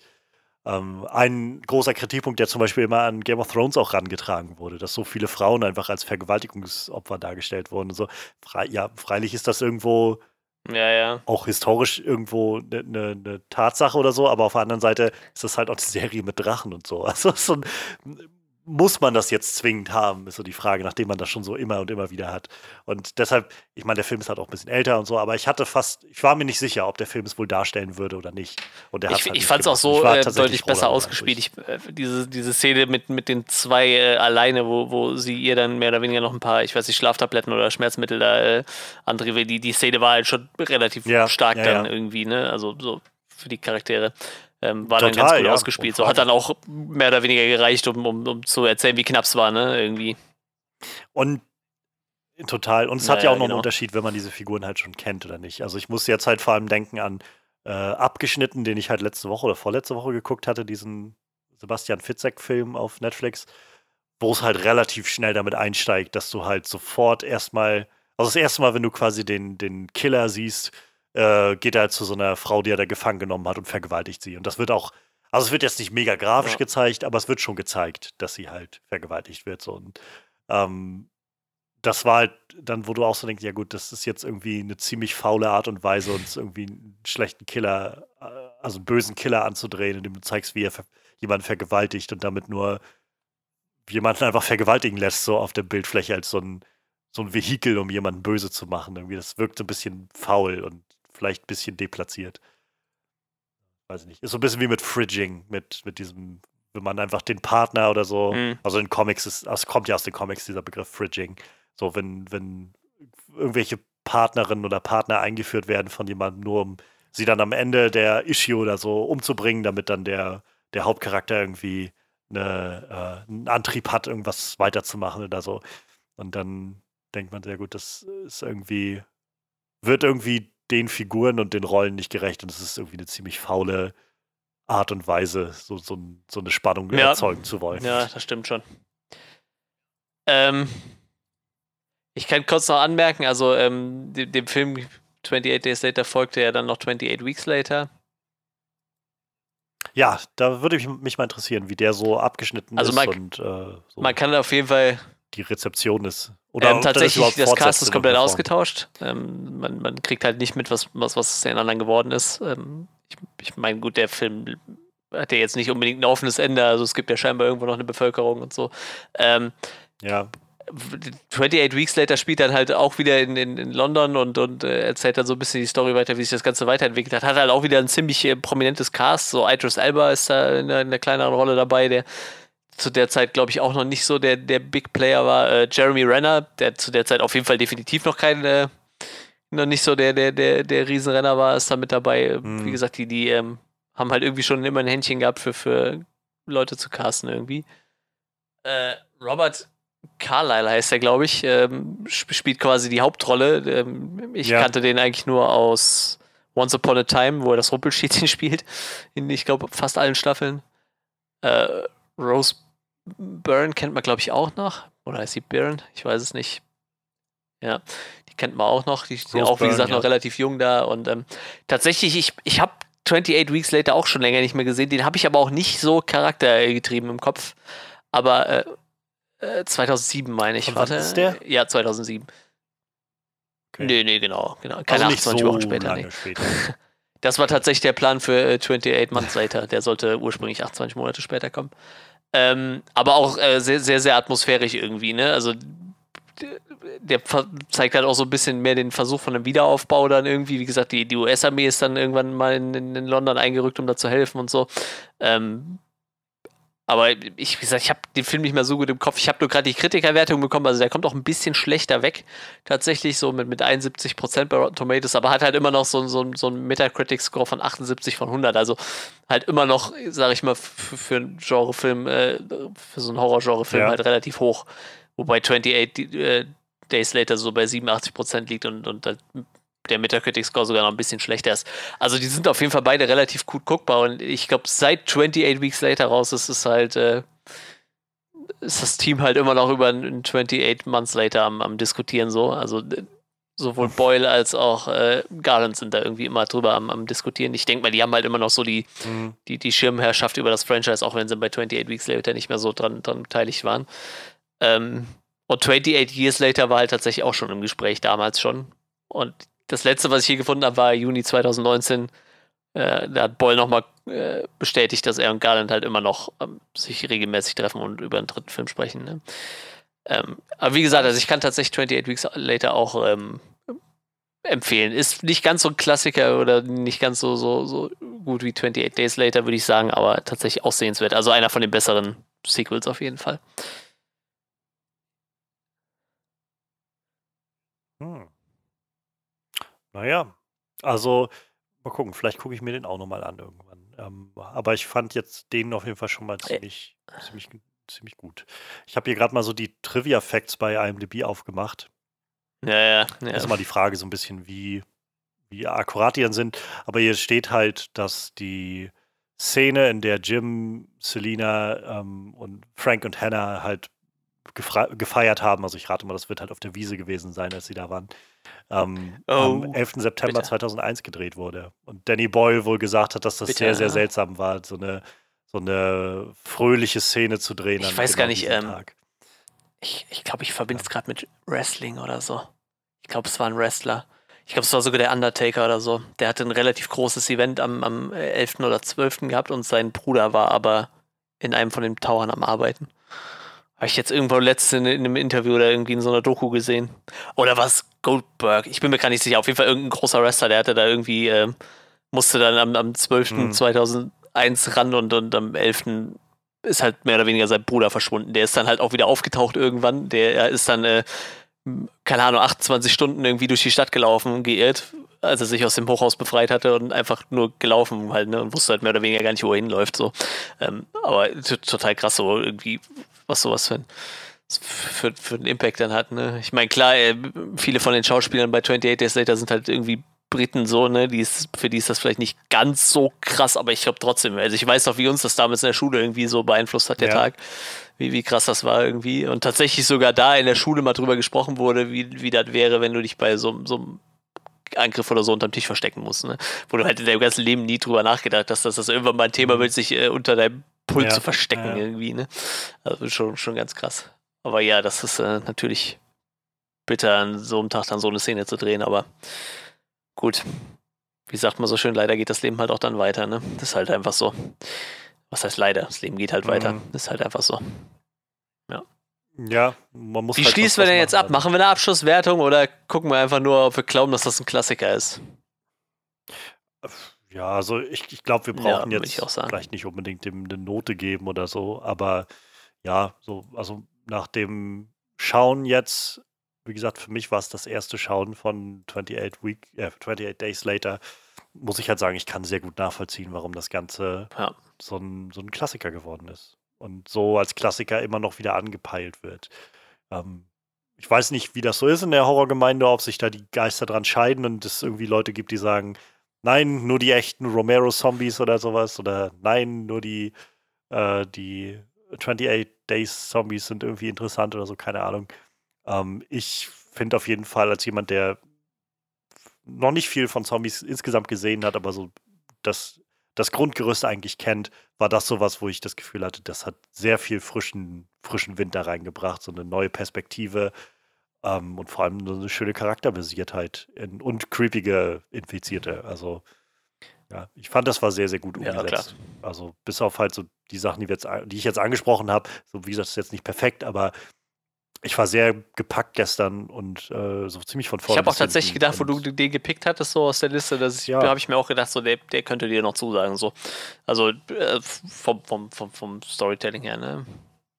Ja, ich glaube, was, was anderes hätte mir wahrscheinlich da auch davon zugesagt, aber ich, ich hatte das Gefühl, gerade für sowas wie Halloween, weiß ich nicht, sich an Halloween hinzusetzen und über Freddy vs. Jason zu reden, finde ich wie so ein bisschen, bisschen ja. plump. So, dann kann man lieber irgendwie so ein Klassiker oder sowas sich dafür rauspicken. Sowas, was auch wirklich ein bisschen ja, Bedeutung hat, sag ich aber mal. Wo das, also es gibt mit Sicherheit irgendwie die, die äh, Romero Ultras, denke ich mal, die so sagen, die, die, äh, die, äh, der Trilogie von, von Romero ist so das einzig wahre, aber ich, ich glaube tatsächlich, dass der Film im Allgemeinen sehr, sehr positiv aufgenommen worden ist. Ähm, wie gesagt, da das äh, Zombie-Genre bis daher ja. halt relativ stumpf immer dasselbe war. Und ich glaube halt, dem Film behalten halt viele Leute zugute, dass er halt eben nicht das gemacht hat, was Romero gemacht hat, so was halt genug andere Leute versucht haben. Ne? Also ich meine, mhm. Romero hat das Genre nur losgetreten. Ne? Danach gab es ja gefühlt hunderte Filme, die dasselbe versucht haben und, und halt immer auf, auf diesem Schema von Romero rumgeritten sind und jeder Film hat dann halt mal was ganz anderes probiert. Und ich sag mal, ich glaube, der Film hat halt auch so, so, so einen kulturellen Impact gehabt. Also ich weiß halt nicht, ob du so ein Spiel wie Left 4 Dead gehabt hättest, wenn du diesen Film nicht gehabt hättest, einfach, wo, wo du halt Horden von Zombies hast, die wirklich auf dich mhm. zusprinten mhm. und nicht einfach nur Resident Evil-mäßig auf dich zuschlurfen, so, ne? Ist halt schon ein Unterschied irgendwie spielerisch, ne? Und ich meine, das zieht sich ja durch, bis ich ja, glaube, ja, war es diese krasse Szene von Last of Us, wo so ein Zug aufgeht und einfach nur immer mehr Zombies rausfallen, die du dann irgendwie nur zurück treiben kannst, aber gar nicht alle töten kannst, was einfach viel zu viele sind. So, ich, ich weiß nicht. Also ich glaube halt, dass dieser Film schon, schon relativ viel ähm, Einfluss genommen hat auf, auf die Popkultur so und ähm, deshalb wahrscheinlich einen sehr, sehr guten Ruf genießt und ich glaube auch zu Recht deshalb ein Klassiker im, im Genre ist irgendwie. Ja, und wie gesagt, falls ihr den noch nicht gesehen habt, seid ihr jetzt so hart gespoilert, dass ihr es vielleicht noch nicht mehr wollt. Aber wenn, ähm, wie gesagt, auf Netflix könnt ihr euch den angucken. Ne? Ach, ich Nee, nee, es ist ja jetzt nicht so, als ob es da mega viele Twists oder so gäbe. Also es ist so ein Film, nee. glaube ich, der jetzt nicht dadurch Und verliert. Wie, wie gesagt, weiß, ähm, Halloween steht vor der Tür. Falls ihr den Podcast vor Halloween hört, wenn ihr ihn danach hört, dann habt ihr leider verloren, dann habt ihr vielleicht was für nächstes Jahr. Ähm, aber ich sag mal, gerade der Zeit, äh, ihr habt es ja alle mitbekommen, ähm, der zweite äh, kleinere Lockdown steht jetzt an für den November. Ähm, ihr habt jetzt auf jeden Fall Zeit. Ihr könnt euch viele Filme angucken. Und wie gesagt, 28 Days Later und 28 Weeks Later sind beide bei Netflix. Könnt ihr euch da angucken. Und äh, ja, noch jede Menge andere coole Horrorfilme. Und wenn ihr ganz viel Langeweile habt, äh, glaube ich, eine kleine Serienempfehlung von äh, Johannes und mir. Ähm, ihr könnt auch bei Join What We Do in the Shadows gucken. Dann habt ihr, glaube ich, nochmal 20, 20 Folgen äh, bisschen Horror-Comedy irgendwie, die äh, sehr, sehr unterhaltsam ist. Vielleicht machen wir dazu auch irgendwann noch was und quatschen aber drüber. Ich glaube, die, die Serie bietet relativ viel. Ja, vielleicht genau. machen wir irgendwie nochmal einen Serienrundumschlag oder Stimmt, so. Ich bin jetzt mit Doom Patrol auch fast durch mit der zweiten Staffel. Ja, die nächsten Wochen bleiben spannend. Wir haben äh, auf jeden Fall noch ein bisschen was vor uns. Die Filme gehen uns auf jeden Fall so schnell nicht aus, äh, auch wenn die Kinos jetzt nochmal einen Monat zumachen müssen. Nee. Wir haben immer genug zu bequatschen. Ja, ähm, da bleibt es nur zu sagen, habt ein schönes Halloween, wenn ihr es vorher guckt. Und äh, wenn nicht, hoffen wir, ihr hattet ein schönes Halloween. Und ähm, ja, wir, wir hören uns nächste Woche und schauen mal, was wir dann machen. Äh, bis dann, auf Wiedersehen.